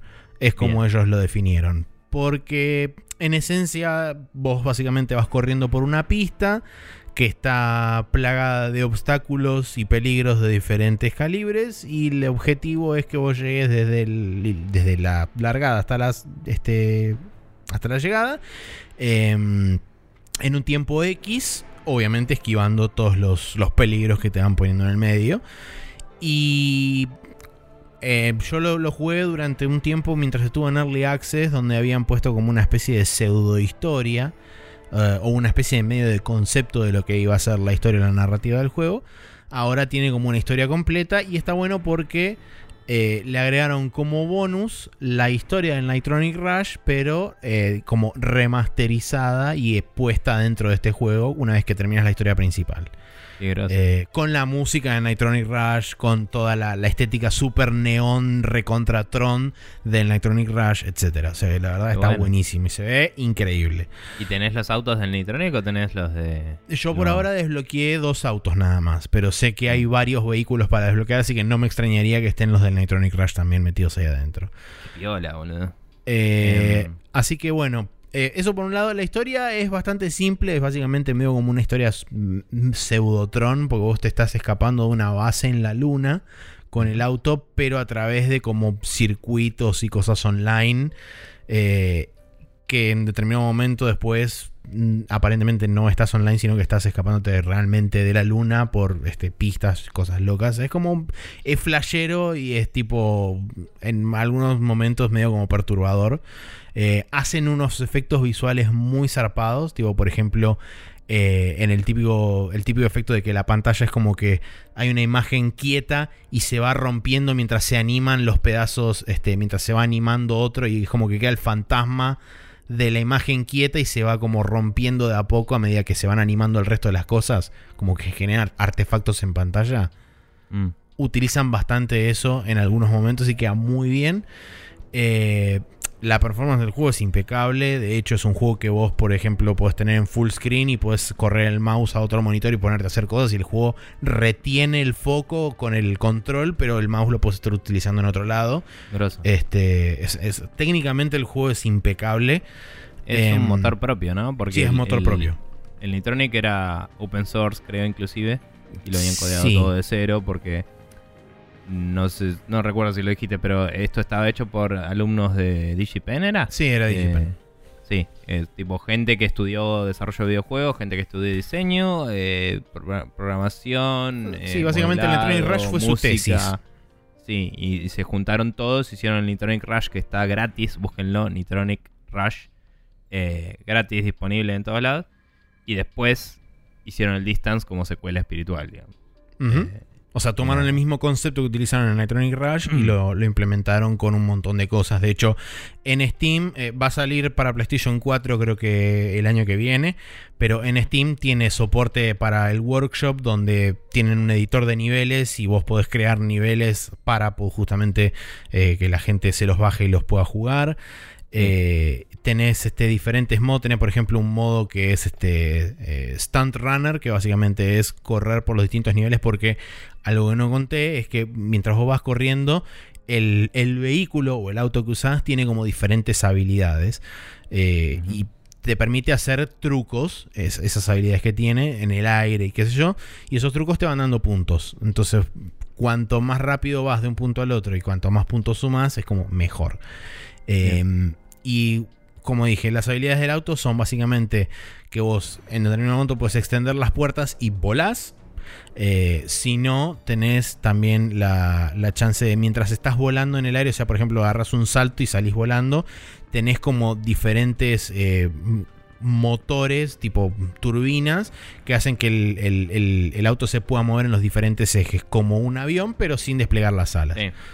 Eh, y eso te sirve también, por ejemplo, para cuando la pista se rompe y tenés como una pista que va andando verticalmente y de repente tenés una pared al costado. Entonces vos podés saltar con otro botón, que básicamente te permite saltar. A la meteoro. Claro, a la meteoro, girar el auto 90 grados y apoyarlo sobre la pared y seguir mm. corriendo sobre la pared. Y es genial todo y está buenísimo. Sí, digamos que eh, funcionan como air dashes. ¿No? Sí. O sea, son como jets que salen de los costados o, como si fuera una nave espacial que usa eh, aire comprimido para girar, Claro. ¿no? Entonces, eh, sí, con, saltás y en el aire girás y apretás de nuevo el de saltar y el chabón como que eh, salta hacia otro lado. Y además tenés direccionales que te, te hacen un, un empuje, ¿no? Como un burst, así que te, permite a veces también esquivar cosas en la pista. A veces tenés que. No hay carriles específicos, pero a veces ves que viene algo por la derecha y decís, bueno, tengo que moverme rápido para la izquierda, no puedo girar. Apretás el botón y, y como que salta hacia el costado. Hace un dash directamente. Eh, está muy bueno el control ya en el Nitronic. O sea, ni me imagino el Distance, tengo que jugarlo, la verdad. Sí, lo único que sí tengo para criticarle es que los últimos niveles son realmente eh, retos muy, muy técnicos. O sea, son como muy ajustadas las ventanas que tenés para hacer las maniobras. Y la eh, curva de dificultad no, no Y la curva de dificultad se va un toque a la mierda. Sobre todo en lo que es el último tercio del juego, el último cuarto del juego. Por lo menos mm. lo que son los 3, 4 stages finales son. Si no me equivoco, eran 20 en total.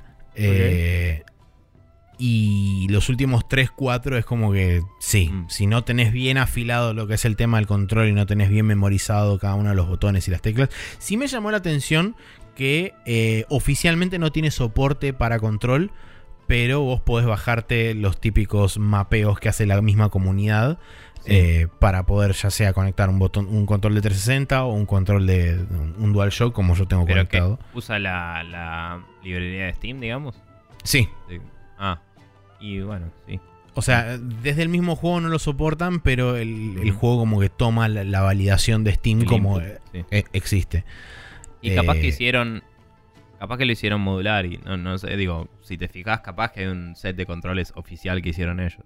Porque hay un par de juegos que. No lo sé, no, me que hicieron eso, digamos. Eh, ponele. Es un ejemplo nada que ver, ¿no? Pero viste que cuando salió el Steam Controller, e, el, punto de venta era jugar Civilization en tu sillón. Sí. Eh, mm, el Civilization creo que también lo hizo, pero me acuerdo que el XCOM en particular, los chabones de 2K Games habían sacado el set de control para el Steam Controller. Eh, entonces cuando ibas a elegir si lo configurabas vos o elegías uno de la comunidad, había uno oficial de, 2K.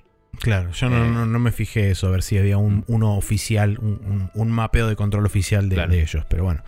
Ah. Eh, no, no, no tiene mucho más, tiene como, este, como agregados, tiene por ejemplo la posibilidad de correr multiplayer, carreras, eh, en, diferentes, este, en diferentes pistas que bueno, varían la dificultad y también las pistas eh, son de un determinado ancho. Y tipo, Sí. no entra. Creo que es el multiplayer, creo que máximo es de 8. No entran 8 autos paralelos uno al lado del otro en la pista, ni a palos. Entonces es como, bueno, necesariamente en algún momento alguien se la va a poner contra una sierra gigante que va y viene por la pista. Eh, y es genial. Tiene agregado, tiene este peligros nuevos agregados, lo cual me pareció muy copado. Por ejemplo, hay unas cosas que son tipo una prensa que va de abajo y de arriba, entonces vos tenés Claro. que saltar, pero tipo No saltar y apretar todos los, eh, todos los thrusters para abajo para poder caer y que estar tipo en el medio, porque si no te aplasta o te le pegas contra arriba o contra abajo. Eh, Pero ya tocar el, el coso ya te mata o es la no, no, no, no. O sea, cuando vos O sea- aterrizás, puedes aterrizar en el medio de la prensa y si seguís acelerando, puedes zafar. Si no, O sea, puedes pisar el pistón de abajo, digamos. Claro, exactamente. No te, no te aplaste, está todo bien. Está bien. Tal cual. Eh, y bueno, como esas cosas, tiene las típicas, las paredes que salen del piso, que esas ya estaban, las sierras Sí. que van y vienen, los láser, que bueno, los láser están muy buenos, porque los láser Porque lo que tienen cortan, es que sí. te cortan al medio, pero vos si querés podés seguir acelerando y cuando pasás por un checkpoint, el auto, el auto se te regenera, regenera, y sí. sigue andando. Eh, Está buenísimo eso. Eh, ¿Y qué onda el control cuando tu auto es la mitad? Y el control se complica porque tipo te empieza a tirar para un lado o para el otro, entonces medio como vos tenés que ir corrigiendo y normalmente o los sea, aplica chabones... la física y vos seguís acelerando y girando normal. Exactamente, sí. Eh, lo único que sucede es que, bueno, por obvias razones, el auto pierde velocidad considerablemente porque estás yendo con medio auto y arrastrando un cacho de, de carrocería por el piso. Debe ser interesante ver en el código que definen como el auto. Sí, Tipo, sí, no tengo es idea como, qué es lo que si se corta a la mitad, ¿cuál mitad sos? Tipo, Sí, Hay no, que creo saber, que por ahí ¿no? eso se define al azar. No sé, lo mismo pasa cuando, por ejemplo, te corta un láser horizontalmente. Se te va Claro. todo el techo para arriba y por ahí te No, quedan y- las imagino ruedas. que imagino que agarré el cacho más grande y Es posible. que tenga motor, digamos. Sí, no sé, algo así. Pero digo, esa lógica debe ser interesante. Em, pero nada, zarpado, sí, algún día lo quiero, lo quiero jugar al distance, no lo compré. Pero, ¿cuánto está ahora? Eh, a ver, ya te digo, déjame que ¿Solo en fijo. Steam estaba disponible? Eso no me acuerdo. Solo en Steam por ahora. Está planeado un lanzamiento para PlayStation 4, pero el lanzamiento ese creo que es, si no es tipo marzo o abril del año que viene, es como 2019 genérico. Eh, así que Distance, no, 280 pesos en Nada. Argentina. Nada, re vale la pena.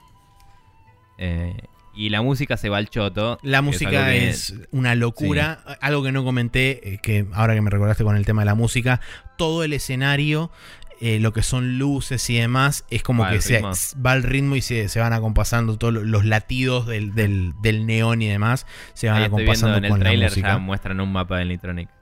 Eh, sí. Así que la verdad está muy bueno, es súper divertido. Tiene como un toque de, de- de frustración cerca del final, sobre todo si no estás muy, muy canchero con el tema de los controles. ¿Lo ganaste entero?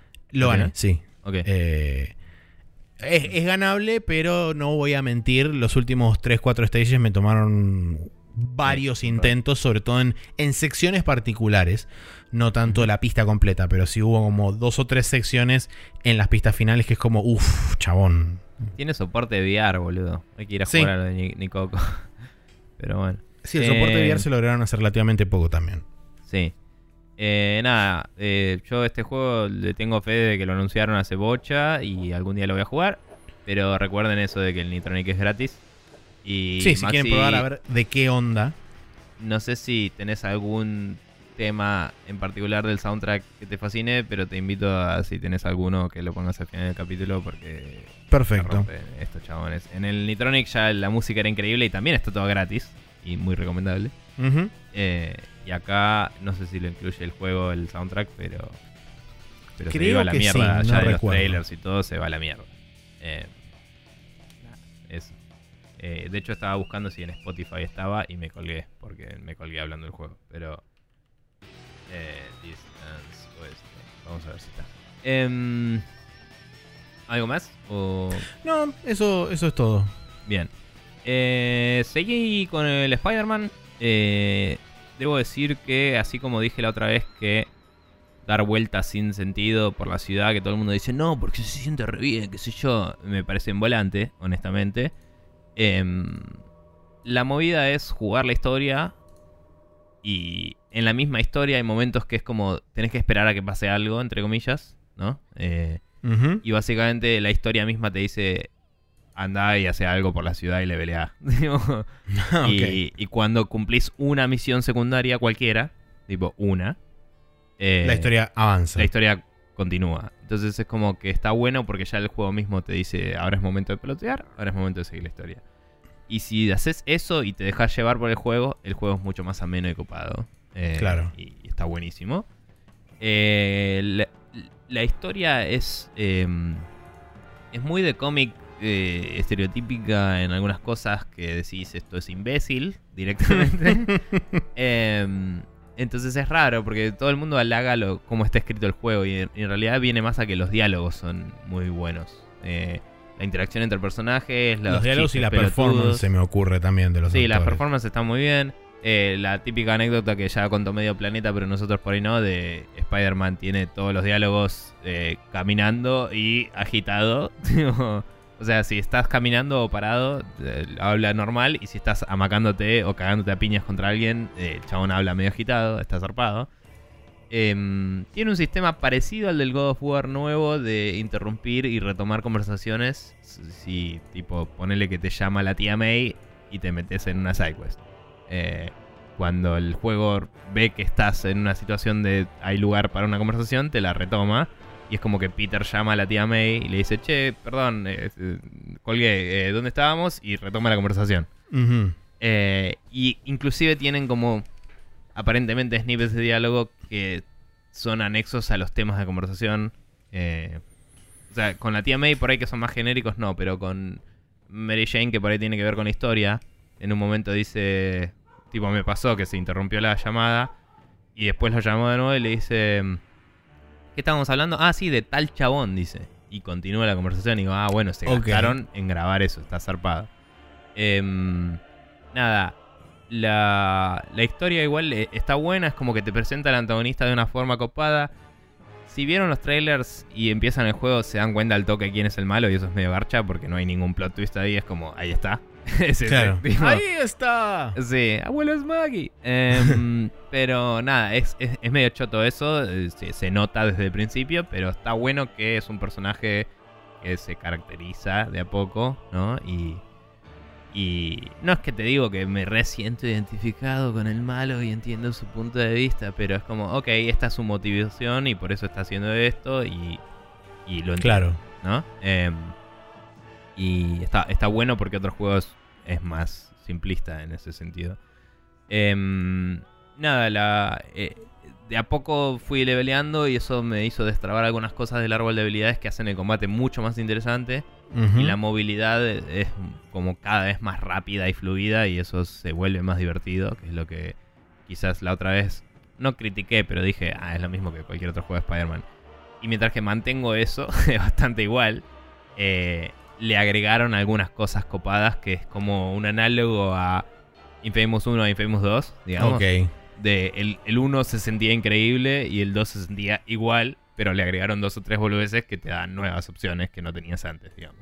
Sí. Em, y, y personalmente, en el caso de Infamous, siempre preferí el 1, ¿no? Pero digo, es ese tipo de feeling el que me da. Es como, sí, es otro juego de Spider-Man, pero en este, si apenas aterrizas, apretas el botón de salto, el chabón rebota y, y como que gana momentum, ¿me entendés? Y vas cada vez más rápido y vas a las chapas y está buenísimo. Eh, nada, está muy bueno. Eh, si lo van a jugar, recomiendo eso. Jueguen la historia. Y cuando la historia misma le dice pelotuden un rato, ahí pelotuden. Porque si no, se van a quemar. Y el juego sí hace un mal laburo de destrabar las sidequests porque las destraba muy de a poco. Y si vas a hacer sidequests, es como que solo hay dos o tres. Te puedes saturar que- rápido. Claro, y te vas a aburrir porque son las mismas dos o tres. Y de golpe se van destrabando nuevos. Em, nada, eh, está bueno que hay unas sidequests que te sirven para ganar research tokens. ¿Te acuerdas que dije que hay tokens de distintos tipos? Sí. Los usas para comprar los trajes. los research tokens hay unas sidequests que te dejan hacerlas que si no haces eso, tendrías que hacer los puzzles esos que son una mierda. Entonces está bueno tener una alternativa, pero imagino que para cumplir todas las cosas y tener todos los trajes voy a tener que hacer todos si quiero hacer todos los trajes. Y seguramente. Así que nada, eh, cada tanto voy y hago algún puzzle en volante en el laboratorio del Doctor Octopus y digo, ¿qué mierda que es esto? Em, es raro porque las mecánicas y, y los tipos de diseño de esos puzzles están bien, pero son un embole en un juego de Spider-Man. O sea, es como, no va ahí ese, ese juego. Y a nivel UI eso podría ser mucho más interesante de lo que es. Digamos. Claro. Eh, digamos que se asemeja la UI, para que te des una idea, se asemeja al juego de hacking del Mass Effect 1 en, en, genericosidad y eh, tedio visual, digamos. Bien. Eh, de nuevo, el, el, minigame de hacking del Mass Effect 1 me parece un buen minigame. Pero no, no daba ahí. No. esto no da tampoco. ¿Me entendés? Es como. Eh, entender tu público y dale otra cosa. Eh, pero bueno. Nada, y entonces estuve juntando tokens, haciendo trajes. Me equipé un traje que es muy fachero. Y. Estoy con eso. Y. Mm, y se van destrabando trajes a medida que vas como destrabando distintas sidequests o, o pasando la historia. En un momento hay una sidequest que es como los trophies del. del, del eh, no, perdón, de el acertijo en Batman. Sí. Eh, son gatitos de Black Cat acá, y es lo mismo. Básicamente. Y cuando aparece eso, es tipo, bueno, si agarras todos, te da este traje. Y entonces ya te aparece el traje para elegir en el coso, pero para poder craftearlo tenés que tenerlo. O sea, ahí te lo va a dar como reward. Eh, y nada, eh, sí debo decir que hay algunas cosas que siguen siendo medio arbitrarias. Eh, al principio los controles había cosas que me parecían extrañas porque hay... Eh, si apretas la X hace un dash en el aire, ¿no? Y si la apretas cerca de una pared, tira la telaraña y se propulsa hacia ella, pero en una intención de hacer el dash. Es como que la animación cambia, pero estás haciendo un dash. ¿sí? Y por otro lado tenés apuntar y tirarte la araña, que hace básicamente lo mismo, pero con la intención de pegarte a esa pared. O sea, tira las dos telarañas, se, se propulsa eh, tirando de ellas hacia la pared y se queda pegado. Claro. Entonces me parecía raro, redundante, como que parecía el mismo movimiento, hasta que un día disocié y dije, para, esto es un dash, que tiene una animación linda, y esto es un eh, snap, ¿no? Donde te, pegas al coso. Entonces es como que no. Eh, había momentos donde me conflictuaba en la cabeza que era cada movimiento y me parecía como que era arbitrario porque a veces tenía que hacer uno y a veces tenía que hacer el otro cuando. o sea, porque apretando la X, si miras a la pared, también te vas a pegar a la pared. Entonces es básicamente lo mismo en ese caso. Pero la X siempre funciona y el otro funciona a veces, porque tiene como snaps en particular. Ah, ok. Eh, a la Batman de tipo te figura el cosito de puedes snap. Sí, la retícula de pegarle ahí. Claro, entonces era raro, porque yo miraba una pared que estaba enfrente mío y si estoy un poco lejos me deja hacer el snap. Pero si estoy cerca no. y es como, bueno, no sé, tengo que pararme al lado y trepar en vez de tirar la telaraña y no tiene sentido. Pero si usas la X lo hace. Y es como, bueno, no sé, o sea, tiene sus problemas de UI y UX que ya hablé la otra vez, ¿no? Y repercuten están ahí en el juego. Em, y una cosa más que me pasó es que hubo una misión que era perseguir a un chabón, tipo el Joker. Eh, Joker de Joker, no el Joker. Em, estaba persiguiendo a Joker que en este juego, porque videojuegos, eh, puede usar sus brazos para pegarle al piso y saltar. Digamos, como que usa las ondas, el shockwave que hace lo usa para saltar. Y con esa excusa pelotuda salta por todos lados y lo tenés que ir persiguiendo. Y el juego no tiene ningún medidor típico de que tan cerca estás ni nada. O, si hay un tiempo límite. Si hay un, un coso que te dice a qué distancia está. Y lo fui persiguiendo por un montón de la ciudad zarpado. Y se nota que estaba medio scripteado porque cuando estaba muy cerca igual no podía apretar un botón para taclearlo ni nada, ¿viste? Entonces ese estaba scripteado, mientras que por ahí otras persecuciones que hay en el juego que son de secundaria. Son más dinámicas. En el momento que estás cerca apretas triángulo y saltas arriba de un auto, ponele. Eh, y se nota. se nota cuando está cripteado, se nota. O sea, a veces te acercas tanto que el coso acelera descomunalmente y, se aleja, ¿me entendés? O sea, como los napea para otro lado la animación. Bueno, en el caso de Joker, lo que pasó es que en el momento que yo lo alcancé, porque en un momento me la pegué contra una pared, ¿no? Y tuve que alcanzarlo de nuevo. En el momento que lo alcanzo y veo el triángulo para apretar, aprieto el triángulo y se corta la misión y me dice se escapó. es como, estuve más cerca en este momento que toda la misión entera. y me decís que se escapó la concha de tu madre. O sea, muy mal scripteado eso, ¿me entendés? Es como, era un checkpoint y si no lo cumplías ahí, si no cumplías ese no es un quick time event, pero si no cumplías ese input evento, sí, de apretar el triángulo para ese momento, em, automáticamente no empezaba la, siguiente parte. No empezaba la siguiente parte. Y es arbitrario y estúpido. Y, me pareció muy molesto y una cagada, pero para ese momento ya había destrabado y, y, aprendido suficiente sobre la movilidad del juego para decir, bueno, esto es disfrutable igual, y lo seguí, ¿no? Y lo volví a hacer y lo hice bien. Pero de nuevo, es como, ¿por qué algunas persecuciones son así y otras son así? ¿Por qué no hay ninguna indicación de que esta persecución es distinta? ¿Por qué no me mostrás que eh, la ventana de tiempo es importante? ¿Por qué no le mostrás al usuario cosas relevantes y le mostrás cosas irrelevantes? Eh, es, es una mierda la UX del juego y lo va a hacer hasta el fin del juego y voy a vivir con eso porque está divertido y ya aprendí cómo jugar. Pero para aprender cómo jugar, tenés que apretar un montón de botones porque leer la UI no te sirve un choto. Eh, y nada, eso me parece molesto, choto y, y, me molesta que nadie se está quejando de esto en toda la internet porque eh, no quiero que cuando salga un Marvel Spider-Man 2 sea igual, quiero que mejore. Entonces, eh, no entiendo cómo nadie se queja. No, tengo la menor idea de por qué no está pasando eso. Pero bueno, está muy bueno. Igual, jugar juego es divertido. Y excepto quizás las partes esas en las que jugás con otros personajes, que es medio en vole, porque casi siempre son stealth obligatorio y es como la concha de tu madre. es todo divertido. Y en un momento en particular que jugué con otro personaje, estuvo bueno, porque me lo caracterizó y, me dio como un background de un personaje que igual es, es fanservice, porque alguien que no sabe sobre Spider-Man no sabe quién carajo es ese. Punto. Pero en la historia te lo da también. no, es, tipo el personaje de Miles Morales, que es el otro Spider-Man, el Spider-Man negro. Em, aparece y es relevante a una parte de la trama, ¿no?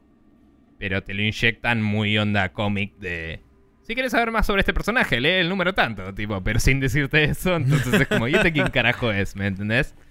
Capaz si tuviera mejor UX, UI, etcétera, te pondría un asterisco que diría, léase esto en Wikipedia. tipo, no sé. Sí. Pero, pero bueno, nada. O sea, aparece medio de la nada, decís, bueno, ok. Y en un momento jugás con él y ese momento es relevante a la historia y está bueno. Pero no es una buena introducción al personaje a nivel dramático de cómo se maneja eso. Eh, fue como medio tirado de los pelos. Eh, pero bueno, nada, Spider-Man lo voy a seguir jugando, está muy divertido y, tiene todos esos problemas que dije y sépanlo. Bien, perfecto, bueno. Eh, jugamos esta semana el Ace Combat Cross o X para PSP, el Distance para PC Nico estuvo jugando, o terminó, mejor dicho, el Yakuza 0. Jugó al Nio, que está en PC y Play 4, el Yakuza 0 también. Y después, por último, al Marvel's Spider-Man, que es exclusivo de PlayStation 4. Ahora sí, nos vamos a ir al Rapid Fire, donde vamos a charlar un rato sobre algunas noticias que nos dejó esta última semana.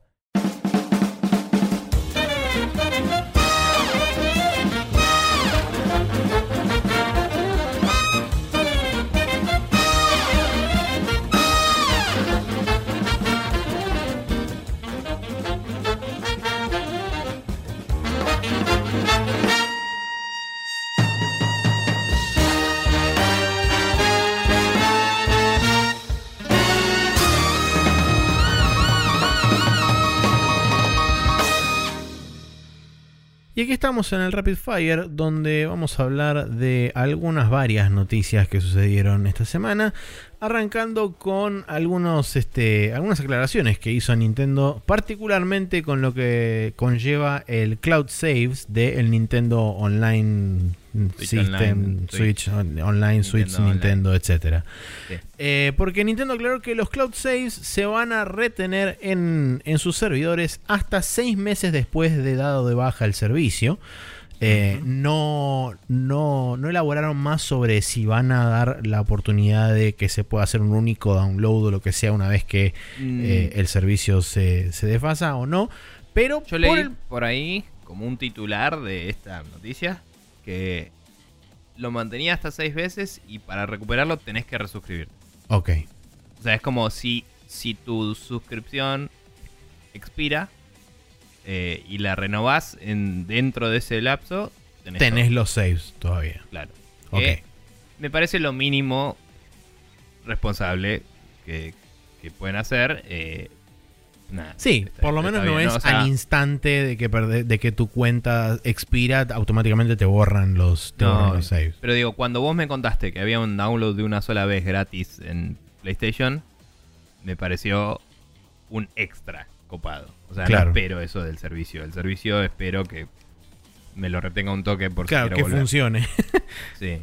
Eh, Así que bueno, ya ahora lo saben. Para la gente que quiera suscribirse al servicio de al servicio online de, de Nintendo, eh, una vez que su este, cosa expira, su, su membresía expira, seis meses y sus saves todavía siguen vivos en los servidores. Después sí, se lo, al shift delete y a la mierda. Bien. En la siguiente noticia, cosas que ya hemos eh, medio prediscutido en rumores y cosas y, y anuncios parciales. Se confirmó que eh, Microsoft junto con Razer, que ya había dicho que estaba colaborando con Microsoft, eh, van a eh, traer a la Xbox One el soporte para mouse y teclado. En forma de beta Em, en noviembre creo que arranca. Eso fue noviembre, 10 de noviembre. Ahí está. 2018. Eh, y nada, esto fue anunciado durante el Xbox Insider, ¿era? Sí, Insider. Xbox Insider. Em, y nada, o sea, va el, el- el soporte de eso va a ser juego por juego, o sea, algunos lo van a soportar, otros no. Pero considerando que ahora salía en consolas el Civilization, por ejemplo, eh, estamos hablando de traer posibilidad de soportar PC gaming, digamos, en las consolas. Me parece que es relevante y está bueno. ¿Estaba anunciado Eh. para otras consolas aparte de la Switch, el Civilization? Sé que para Play 4 sí, no sé si Xbox. Em, supongo que sí, porque no tiene razón para no hacerlo. Seguro. Pero, digamos, el soporte para teclado te trae oportunidades interesantes. O sea, el, por ejemplo, la franquicia de Halo Wars, de, que es tipo... Halo Wars era, ¿no? El. El RTS sí. Sí. Eh, que es un RTS, eh, podría evolucionar para otro lado si de golpe hay teclado y mouse. ¿me entendés? O sea, podría ser un juego más eh, balanceado para PC. Quizás. O tener la opción. Sí, seguro. Como en PC, vos si jugás un shooter y lo jugás con control te hace auto-aim. En la consola podría ser, bueno, si tiene mouse y teclado, no sé. Eh, Los tiempos se manejan distintos o hay más enemigos. Se juega de verdad, claro. tiene menos asistencia. digamos. Claro, se juega de verdad. Pero nada. em, nada, es interesante. Me parece que está bueno traer ese soporte. Y lo, la típica pregunta es: ¿y qué pasa con el multiplayer? Y qué sé yo, es tipo, bueno, cada uno decidirá. Hoy sé que. em, no sé cómo quedó al final, pero recuerdo que el multiplayer de uno de los últimos Gears of War eh, directamente podían jugar todos con todos. Y era como, bueno, manejen lons. Y obviamente los de mouse les rompían el orto jodido a los otros. Porque era crossplay entre PC y Xbox. Y es como. Así fue. Claro. Pero bueno. em, nada. Bien, Ah, bueno. eh, continuando con las noticias de Microsoft, también en este mismo programa de Xbox Insider, Phil Spencer anunció la vuelta de XO, que es una conferencia que es similar a la PlayStation Experience, y la fecha es el 10 de noviembre, se va a dar en el marco del Xbox Fan Fest, que ya se viene realizando hace dos o tres años en la Ciudad de México, y justamente para eh, básicamente aglomerar dos cosas que son muy similares en un solo lugar, justamente van a hacer el EXO 18 en la Ciudad de México. Eh, como dije, el 10 de noviembre. Lo van a transmitir también vía streaming, como suele ocurrir con estas cosas. Eh, es curioso porque XO históricamente nació antes del concepto de Xbox. De hecho, eh, existía como la conferencia anual de Microsoft o algo por el estilo. Y estuve buscando un poco en archivo. Y ahí fue donde, por ejemplo, se anunció Windows 95. Con la famosa pantalla azul. No, eso fue el Windows 98, creo, o Windows Millennium. Alguno de esos dos fue. Eh, pero creo que también fue ahí donde sucedió esa famosa pantalla azul. Em, y es como una conferencia que estaba muy orientada a lo que es herramientas y previsualizaciones y previews para developers y para desarrolladores y contarles qué es lo buen nuevo que se viene en el mundo de Microsoft. Eso después mutó a ser la XO que estaba más enfocada a Xbox justamente para en los inicios de la misma Xbox atraer eh, desarrolladores y atraer interés en la nueva consola. Y después de un tiempo, creo que fue en el año 2010 o 2009, se dejó de hacer y ahora vuelve de nuevo, eh, seguramente mucho más orientado a lo que es anuncios, a la comunidad y demás. Justamente el hecho de fusionarlo con el Xbox Fan Fest es justamente la idea de atraer público. Creo que dijeron que van a Sí, según lo que figura acá en la nota oficial, esperan más de 10.000 fans. Eh, entonces es como, bueno, sí, claramente va a ser un, evento que va a estar súper enfocado al público. El mismo Phil Spencer en, Insider decía que la gente, la gente, a la gente le gustan los anuncios y eso es lo que va a haber. Mm. Entonces, este, muy probablemente sean anuncios de cosas que estén relativamente cerca de la salida o por ahí nuevos ah. contratos de exclusividad y qué sé yo. Yo honestamente no espero absolutamente nada de ninguno de los estudios que anunciaron en la E3, porque todos esos estudios deben estar laburando para la próxima consola de Xbox directamente. Teniendo en cuenta los tiempos más o menos, para mí cuadran para que todos los estudios estén laburando en juegos de lanzamiento de la próxima generación. No sabría decirte, porque quizás algunos ya estaba laburando en algo cuando los compró Microsoft, ponele, y Sí, puede ser. Eh, eso es una discusión aparte, pero sí me parece que depende del approach de Microsoft. Eh, quizás sean cross-platform los juegos, porque, de nuevo, la arquitectura estamos casi seguros que va a mantenerse igual. Entonces, quizás hay un argumento para decir, eh, sobre todo en Microsoft, que ya tiene una distinción más grande que Sony en hardware, tipo de la X es mucho mejor que la S. quizás decir, bueno, la siguiente Xbox que Scarlett se llamaba el proyecto. El proyecto, sí, em, Entonces, decir, bueno, este juego va a salir para Scarlett, X y cosa, ponele. Eh, entonces, quizás me parece que vale la pena. Pero bueno, fuera de eso, en el marco de fin de año y de eventos y de posicionarse con la industria, me parece que es jugar las cartas bien, el hacer un anuncio de tenemos un evento cuando todo indica que Sony no tiene ninguno a fin de año, que es lo que otra vez discutíamos, que, yo pensé que iba a haber y después me enteré de varios lados que todos los rumores indican a que no va a haber PlayStation Experience este año. Lees la noticia inmediatamente inferior y es como... Sí, eh, nada. Y, es como... Es, es interesante porque eso podría dar vuelta un poco la tortilla aunque sea solo por el periodo de holidays, pero es el periodo más importante del año para ventas, digamos. Eh, tipo fin de año eh, viene el Black Friday, viene eh, Navidad, toda la bola. Si Microsoft puede, entre comillas, ganarse las holidays, le podría ganar mucho terreno a Sony. y eso podría traer consecuencias, digamos, en el mercado. nada, interesante.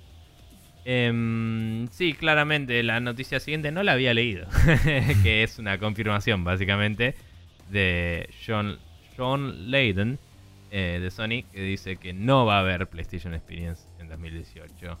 Eh, no estoy seguro si hubo una justificación porque no Te comento si querés lo, que dice.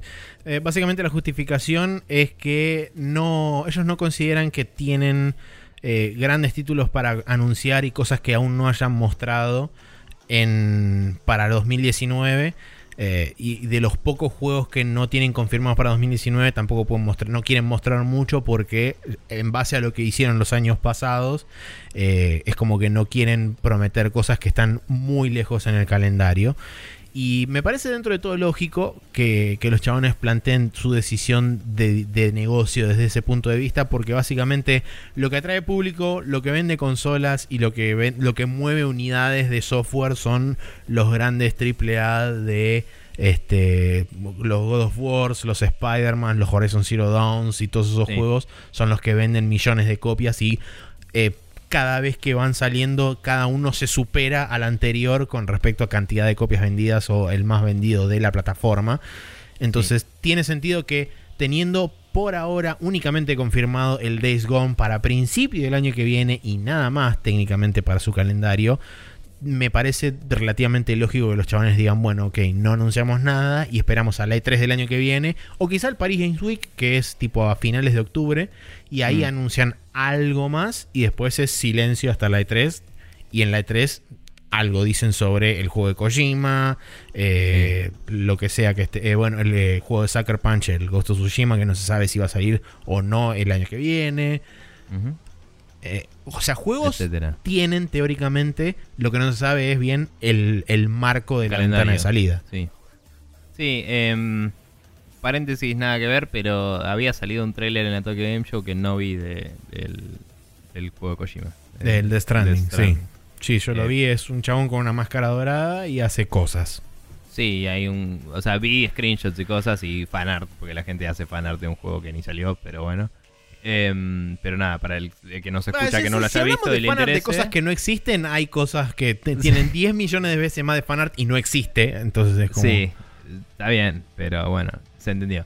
Eh, eh, nada, eh, solo quería decirlo para los que nos escuchen que no lo hayan visto. Si quieren ver el tráiler, está por ahí. Sí, Pero- básicamente ahora ese, el Death Stranding ahora se llamó, se va a llamar este actores fetiche de game. Sí.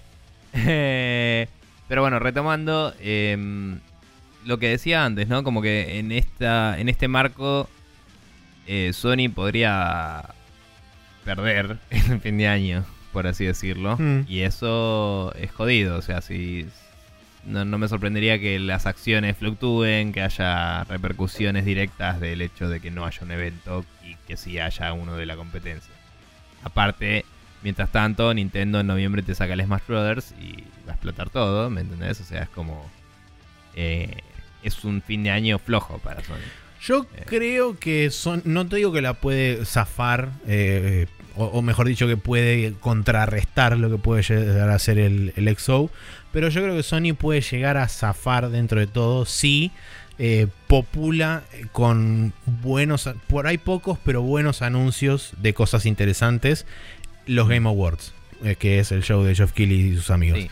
Eh, Porque digamos- es como la ventana es similar, no es lo mismo, estoy de acuerdo que no es lo mismo, y el público es otro, no es exclusivamente público de PlayStation, pero yo creo que si vos metes ahí dos o tres anuncios bien calibrados y bien calculados, podés como retener cierta atención del público y decir, ah, no, sí, claro, porque esto, ¿entendés? Entonces, PlayStation. Sí, sí. Igual, eh, nada, o sea, va a salir pa- bien parado porque son los que más consolas vendieron. Lo que digo es que Obvio. hay un potencial para que se achiquen bastante la brecha, porque en una en un set de holidays se venden muchísimas cosas. Sí, no, más vale. Y si tu plataforma no tiene nada interesante y la otra llega a anunciar cosas, ya está. Igual Eh. yo creo firmemente que para mí el ganador de la Holiday es Nintendo, pero por Sí, ultra sí, sí, sí. mega choreo, eh. Pero digamos, no estoy hablando... O sea, eh, cuando hablé de lo de Microsoft recién dije que le puede ganar a Sony. Sí, Y le va a ganar cuando hablé ahora de. Sony dije que Sony puede perder. Obvio que gana Nintendo. O sea, eso sí, es tipo, hola Smash Brothers, nos vemos el año que viene. Claro, y es como, sí, ya sí. está. Y además tiene otras cosas, pero Claro. es como, no necesita más que esa. Bueno, a menos que salga Sony y diga, chicos, el juego que todos querían, el Battle Royale. Sony sale ahora y tiene de invitado a Skullface. En un tipo, no, o sea. em, pero bueno, no sé. ¿Qué sé yo? Eh, digo, eh, a nivel. Si yo soy accionista, diría Sony está atrás. ¿Me entendés?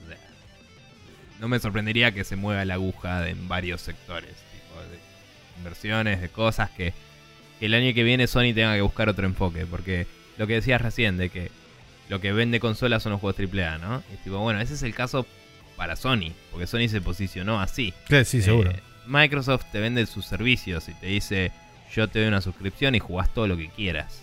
Y eso es lo que te vende Microsoft. Y Nintendo te vende Nintendo. Y te dice, somos Nintendo y hacemos cosas Nintendo, acá tenés Nintendo en tu cara.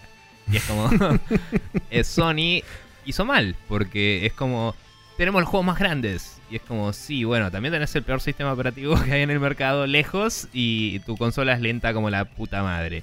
Y mm, sacás un juego cada tanto. Entonces todo el resto del año, ¿qué hago?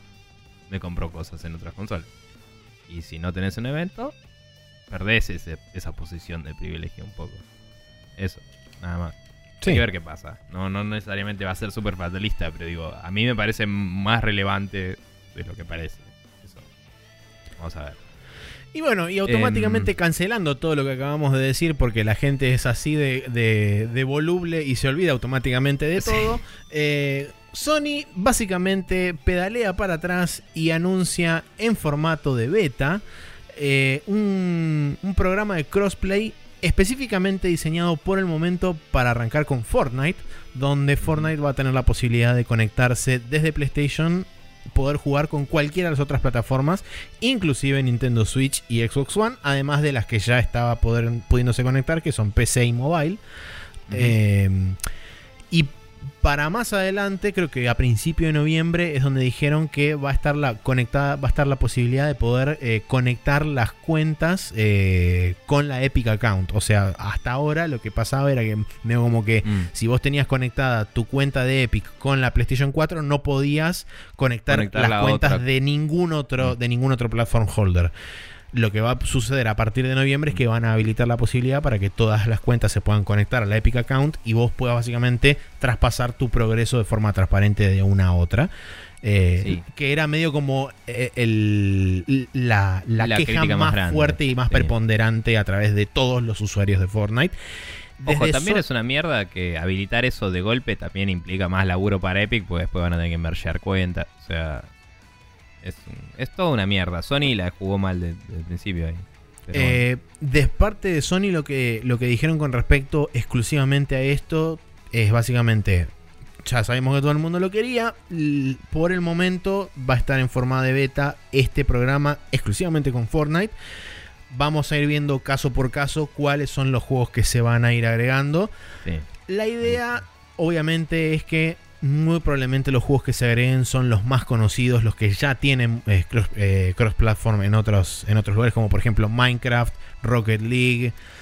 Hoy todavía se cuentan con como mucho las dos manos. sí, tal cual. Eh, son, o sea, son menos de 10 juegos seguro, así que tampoco es que, uy, el caso por caso va a ser negativo, ¿no?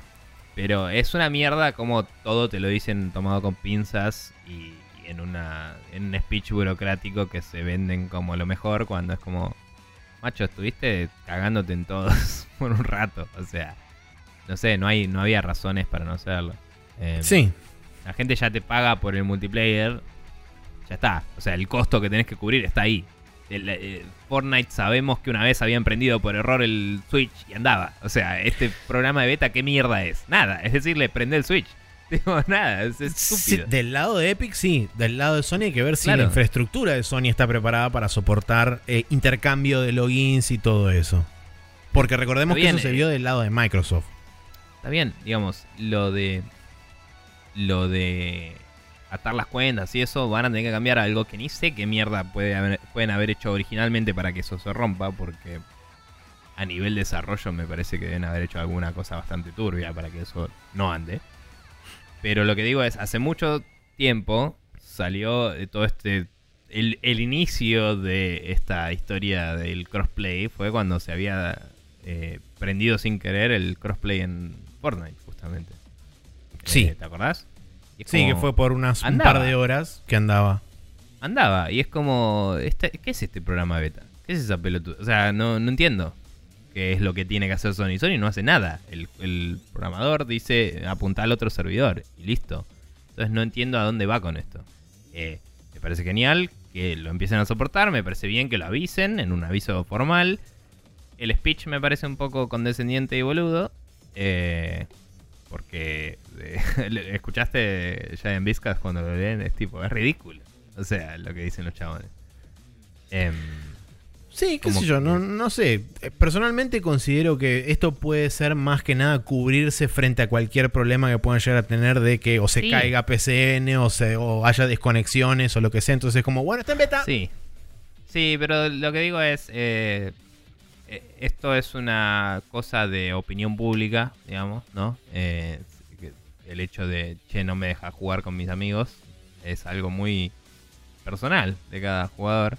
Y lo están encarando de un lado muy de empresa. Y se nota. Y queda mal. eh, para el consumidor final, digamos. Vos lees el statement y no te dice, escuchamos lo que dijeron, vamos a darles lo que quieren. Te dice, estuvimos evaluando las posibilidades y vamos a asegurarnos de que el servicio se mantenga en nuestra calidad, no sé qué, bla, bla, bla. Y es como, bueno, ok, dale, dame multiplayer y no me rompa las bolas. Y, y no entiendo qué significa ese beta. Eso sí es una pregunta legítima, es tipo, ¿y qué vas a probar? No tenés nada que hacer ahí, pero bueno. Sí. ¿Qué sé yo? Eh, Eh, estoy muy fatalista, lado- perdón, pero están haciendo cualquiera y me molesta. Eso. Por otro lado, cabe aclarar que todavía los juegos free to play eh, no requieren pagar, en, en Sí. el caso de Sony y de Nintendo, no requieren pagar live, no requieren pagar el, el plus del servicio premium que te permite jugar, cosa que Microsoft sí, pero bueno. Sí, no, no, ni PlayStation Plus, ni Nintendo Switch Online, Switch Online, Switch. Exacto. Para los juegos free to play, por lo menos. Bien. Em, bueno. La siguiente noticia que tenemos es el anuncio de eh, el Oculus Quest, que es el nombre final del prototipo que estaba elaborando Oculus. Eh, como visor standalone, eh, o sea, tiene su propio hardware y jugás directamente con él. Y tiene Eh, el famoso inside out tracking, o sea que desde sí. el mismo headset se traquea la posición.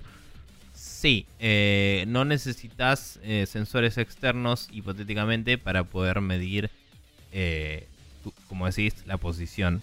Que eso, para quien no sabe o no está muy al tanto, normalmente con un giroscopio o con un em, eh, sensor de movimiento podían sacar la rotación de la cabeza, o sea, hacia dónde estás mirando, tu orientación relativa al punto inicial. Pero la posición necesitaba sensores externos que son como cámaras infrarrojas o ultravioletas, no, infrarrojas, está bien. Eh, Hmm. que te traqueaban a ver dónde estabas y, y si te agachabas o te parabas o te movías, como que altera el- la cámara también. Eh, que sin eso eh, solo tenés el giro y es confuso porque hay gente que a veces está parada y el personaje parado es más bajo o más es más bajo o más alto que esa persona Sí. y te desorienta, te pone un poco del orto. Eh, entonces ayuda mucho a la, eh, la inmersión del juego y a no marearse y vomitar para todos lados. Eh, esto con el Inside Out Tracking lo soportaría sin los sensores externos hipotéticamente.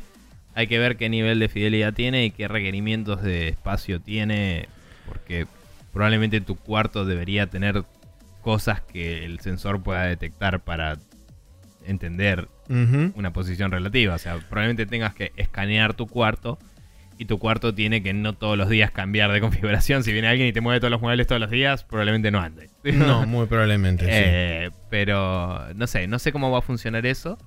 Pero mm, es interesante el prospecto. Es un juego, es un hardware que van a vender a 400 dólares, que es muy barato para lo que promete. Vamos a ver Sí. cómo se da, como decía. Según lo que dicen, o según este, un par de notas que, que salieron después con respecto a las capacidades técnicas del, del headset mismo, hablan de que es un comparativo a las consolas de la generación pasada. Sería, se- sería similar en, en capacidad a una Xbox 360 o una PlayStation 3 en cuanto al hardware que tiene adentro.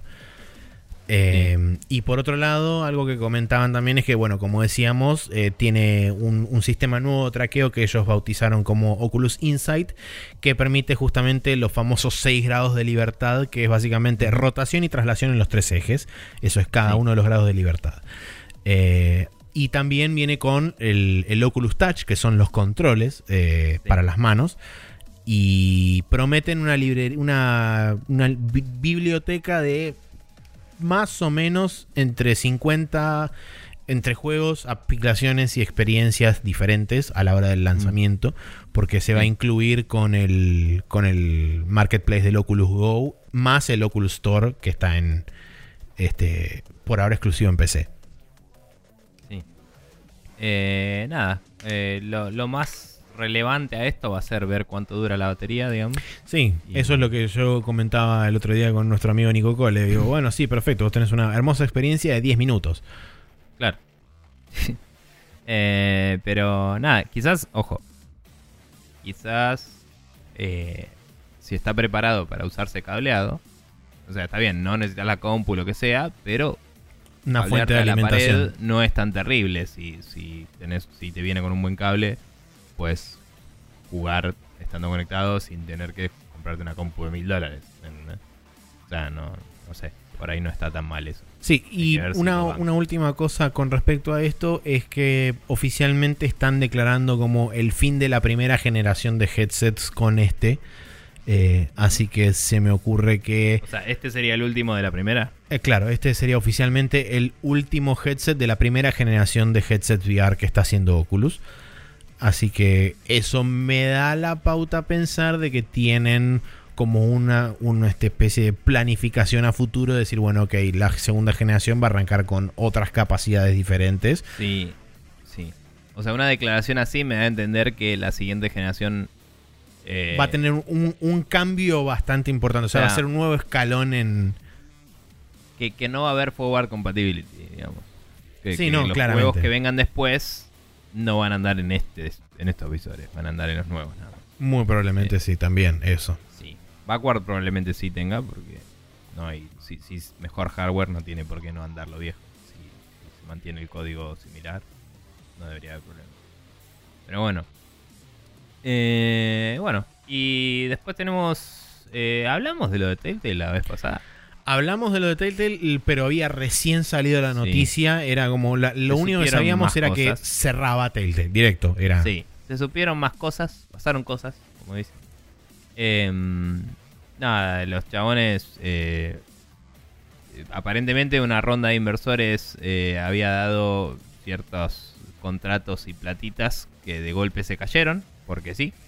Y eso hizo que, porque vivían en el día a día como empresa, eh, se quedaran sin un mango y rajaron a la mayoría de la gente. Quedaron 25 personas que tienen que contractualmente terminar un par de cosas que tenían ya empezadas y están viendo cómo mierda lo van a resolver.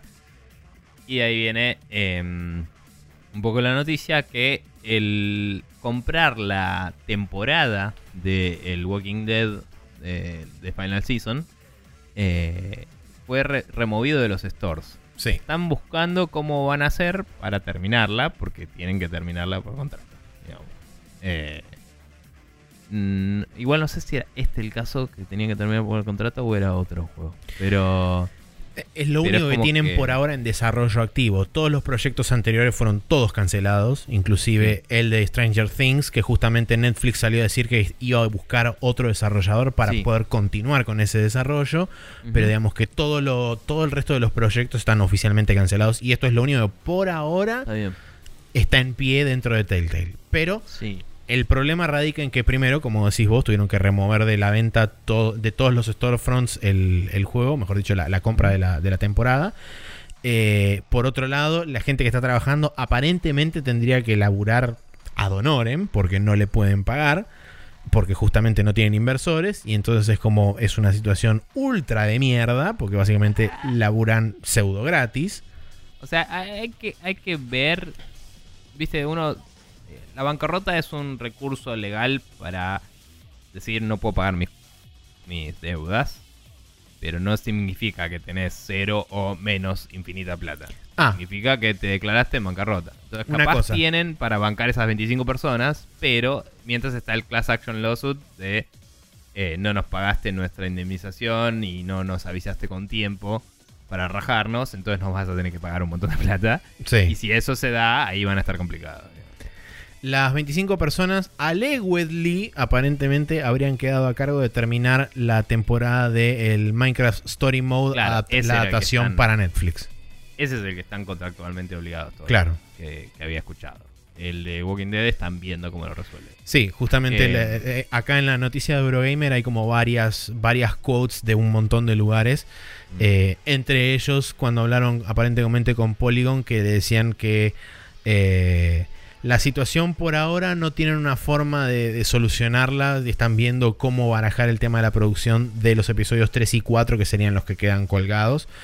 Y que por ahora, como, decía, como decíamos antes, aparentemente todos los empleados que quedaron en Telltale están enfocados en terminar lo de Minecraft.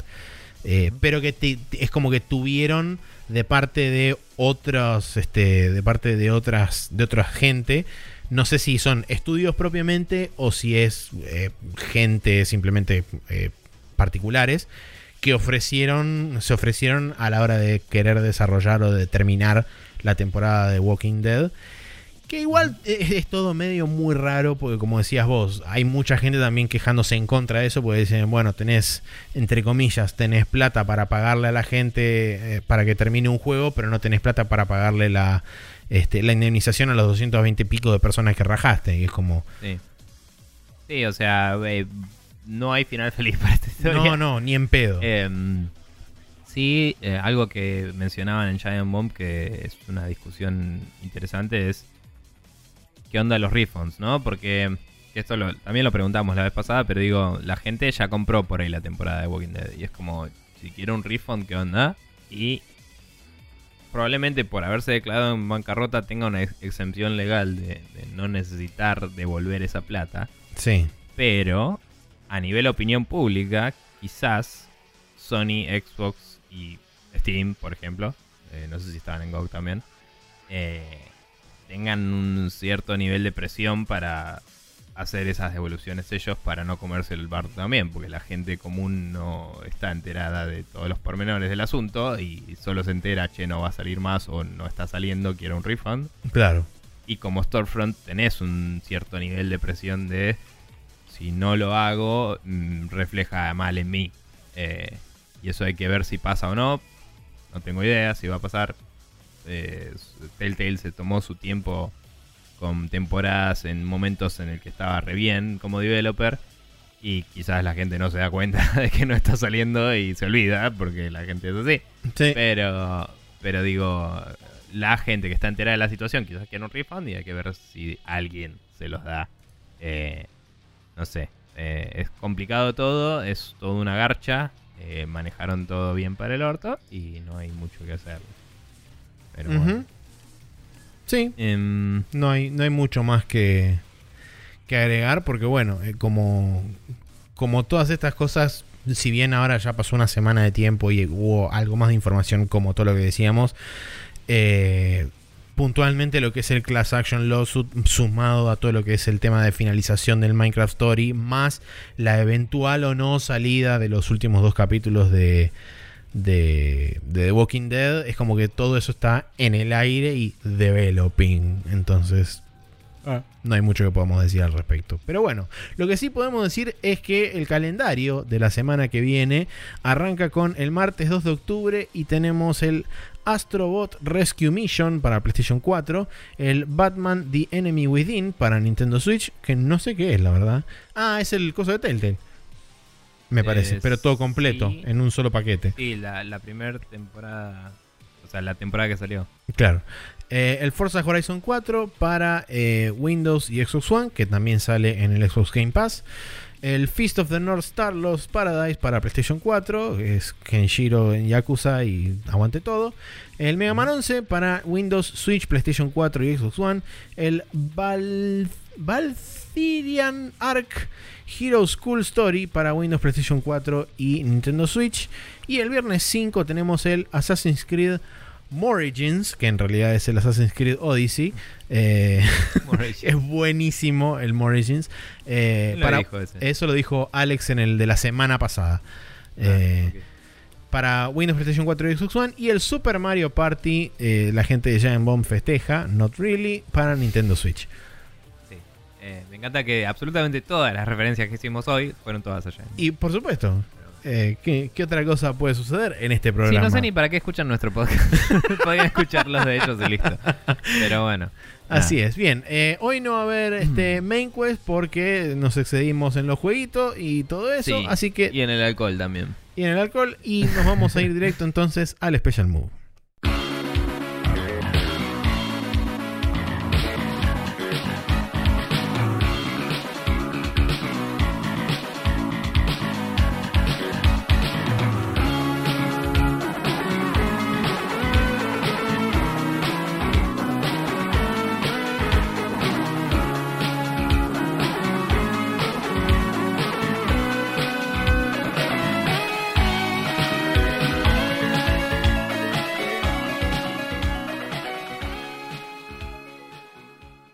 Aquí estamos en el Special Move donde yo tengo una recomendación.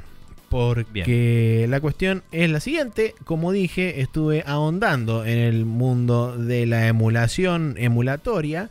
Y eh, la- se sucedieron una serie de factores y yo estaba buscando un emulador de PlayStation 1. Bien. Los emuladores de PlayStation 1 tienen eh, algunos más que otros, como sendas dificultades a la hora de configuraciones y demás. No todas las imágenes funcionan en todos los cosos, etcétera. Que eso puede ser que sea también parte del problema del ripeo de la imagen y no tanto del emulador. Pero bueno, la cuestión es que estuve buscando así gente, gente que recomendaba algunos, gente que recomendaba otros. Y medio de casualidad me topé de vuelta con algo que habíamos discutido acá en el podcast, que es el, entorno RetroArch que tiene la librería dentro que se llama LibRetro, que básicamente es como una especie de sistema operativo de emuladores, donde uno se puede bajar diferentes núcleos o cores dentro de este entorno, y esos cores hacen las veces de emulador, todo puesto justamente dentro de un marco de un entorno donde tiene soporte directo para diferentes tipos de controles, entre los cuales se encuentra el DualShock 4. Eh, entonces funciona medio como una capa intermedia entre lo que sería el emulador que corre el juego y el, Windows con sus interfaces y demás. Eh, y es como que lo, abstrae un poco de todo, de todo ese en, engorro- engorrosidad de tener que ir configurando distintos botones en cada uno de los emuladores, que te toma o no el control, etc. eso lo hace mucho más transparente. Y justamente lo que tiene de, interesante es que tiene varios núcleos que, que- que soportan emulación de diferentes consolas. Eh, como le comentaba antes a Nico, tenés como, no sé, 4 o 5 de Nintendo 64, como 10 de Super Nintendo. Y dentro de la, dentro de la página de, de RetroArch, vos tenés una lista de cada uno de estos emuladores o de estos núcleos, donde te dice específicamente eh, qué es lo que tiene de diferente con respecto al anterior. Porque, por ejemplo, hay algunos que están más optimizados para poner este emulador en una, en una en una RetroPie, por ejemplo, o ponerlo, eh, no sé, en una, en una computadora vieja, que corren mejor en hardware viejo. Eh, hay otros que están optimizados para mobile, porque aparentemente el RetroArch también corre en mobile, o tenés la posibilidad de, po- de ponerlo en un, en un mobile. Entonces, Mm. cada uno tiene como especificaciones y, este, y detalles de para qué versión o para qué tipo de hardware puede correr mejor. Entonces, la verdad está muy interesante. Y dentro de cada uno de los núcleos, vos podés también ir toqueteando diferentes valores, como por ejemplo resolución interna, las típicas cosas que tienen los emuladores, pero de forma bastante fácil y directa, eh, con la interfaz que tiene. Que la interfaz, para los que conocen, es similar a la interfaz del XMB de PlayStation 3 o, la barra de PlayStation 4.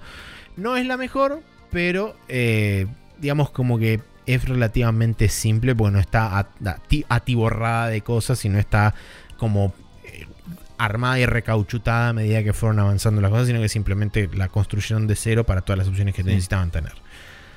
Eh, así que bueno, Estoy viendo que por alguna razón eh, no están andando. Quizás es ahora un outage del servidor o lo que sea, pero está tirando 404 la descarga de- del RetroArch.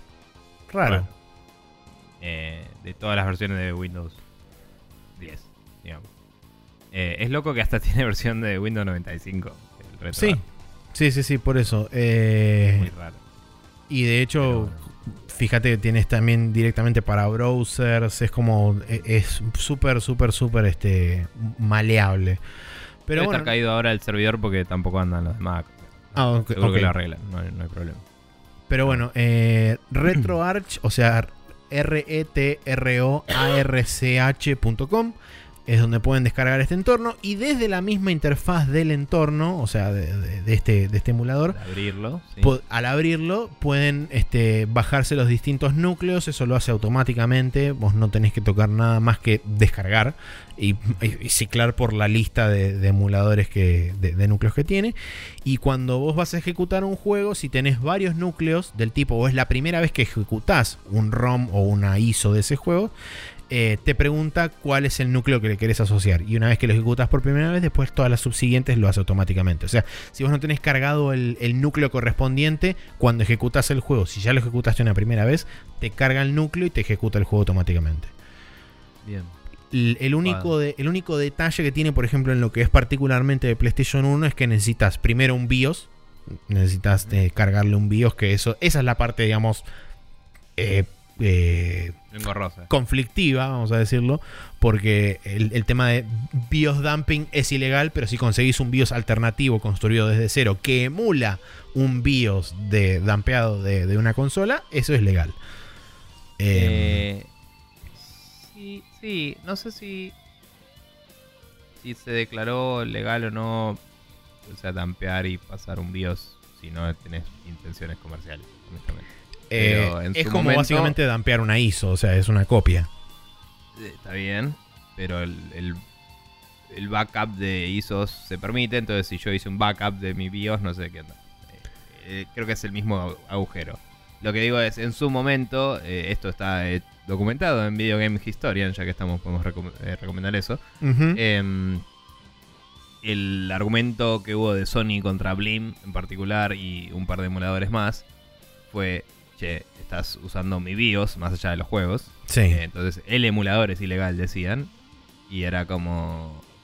Otros emuladores sí, pero creo que Blim en particular había hecho su propio BIOS y por eso ganó la, la situación. Y fue como, bueno, los emuladores son legales siempre y cuando sea ingeniería inversa. ok, todos. perfecto. Eh, bueno, también es algo que hubo eh, con la copia, con la protección de copia de el Famicom. Hmm, Había habido temas legales porque había empresas sacando juegos para Famicom que no estaban licenciados por Nintendo. sí. Y había algunas que cayeron porque habían copiado básicamente cómo funcionaba el chip leyéndolo. Y había otras que no porque habían hecho su propio código que lo emulaba Claro. y fabricado su propio chip. Y es como esas eran legales. Bueno, Sí, bueno, el- lo, que me- lo que quiero comentar puntualmente es que el único detalle, además del tema del BIOS, es que en el caso de PlayStation 1 las imágenes tienen que estar en formato .bin. No, no, no acepta otro formato. O sea, cuando vos lo lees y, y tienes tipo .img o .iso o punto lo que sea, no te lo toma. Te toma exclusivamente .bin. Ok. Bueno, y, y que para la gente que se lo baje, el BIOS que vos agarraste es uno así. Es un BIOS que busqué o es uno en la internet. choreado? Eh, de hecho, eh, si no recuerdo mal, en la lista donde están los emuladores hay uno, uno de los núcleos que dice este núcleo es el, el que requiere virus y hay una lista de núcleos que te podés bajar que Mm. creo que esa lista es de núcleos eh, ingeniería reverseados. Este, o sea, no- serían legales, entre comillas. bien. No pongo las manos en el fuego. Simplemente eso, esto es lo que digo. Está bien, es lo que dicen. Bueno, nada, sí, RetroArch hace muchísimo había probado la versión de Raspberry eh, y era medio. Estaba medio cruda todavía, no, andaba tan bien, pero sí, te simplifica muchas cosas. Así que, ocupado. parece tener esta integración con el Dolphin, ¿no? O sea, Sí. tiene como emuladores grandes y conocidos. Me gusta, siempre los nombres de los emuladores me gusta. Estaba viendo la página y hay uno que se llama Same Boy. Es buenísimo. que, que nada, lo, lo chusmeé así nomás y se ve copado. Como emulador de Game Boy. Así que nada. Eh, eso, no tengo ninguna recomendación yo, así que de paso vean el Video Game Historian y entérense de la historia de la legalidad de la emulación. Perfecto. Eh. Si quieren ustedes, personas, suscribirse a nuestro contenido, lo pueden hacer eh, agarrando la URL sprechonews.com barra podcast y pegándola en su gestor de eh, RSS favoritos em, o de podcast también. Eh, si no pueden buscarnos directamente y que como estamos en iTunes está indexado en básicamente todo el planeta, entonces si nos buscan en su gestor como Sprecho News, muy probablemente surja al toque eh, y pueden suscribirse ahí también. También está todos los capítulos subidos a archive.org, eh, lo cual está bueno para escuchar desde cualquier lado online nuestras cosas. obviamente igual también los posts están en sprechonews.com si quieren verlos. Y em, por último, recuerden que también hay un montón de juegos que jugamos eh, grabados en YouTube, en youtube.com barra TV. Y también está la lista de lo que sobra de Sprecho News. Eh, y nada, ahí mm, pueden ver cosas como 24 Hours in the Leda o eh, creo que estaba Safety Dance también. Estaba Safety Dance, sí. este, había un montón de cosas. Está Beat It de Michael Jackson, hay openings de anime. Es un pastiche interesante sí. Eh, y, me encanta. Me encanta que eso haya surgido de nuestro podcast. Creo que es lo mejor que hicimos en, todos estos seis años. la eh, playlist que más nos representa por la eclipticidad que tiene. Sí. Eh, así que nada, eclecticidad. Eclecticidad, sí. Pero bueno, eh, eso, suscríbanse. La electricidad. Y sigan nons y comenten nons y compartan. Eso. Perfecto. Bueno, y nos despedimos y nos vamos este, saludando así a cámara y diciendo chao. Sí, me cago de hambre, se me entró la tarde y no comí. Tal yo también, así que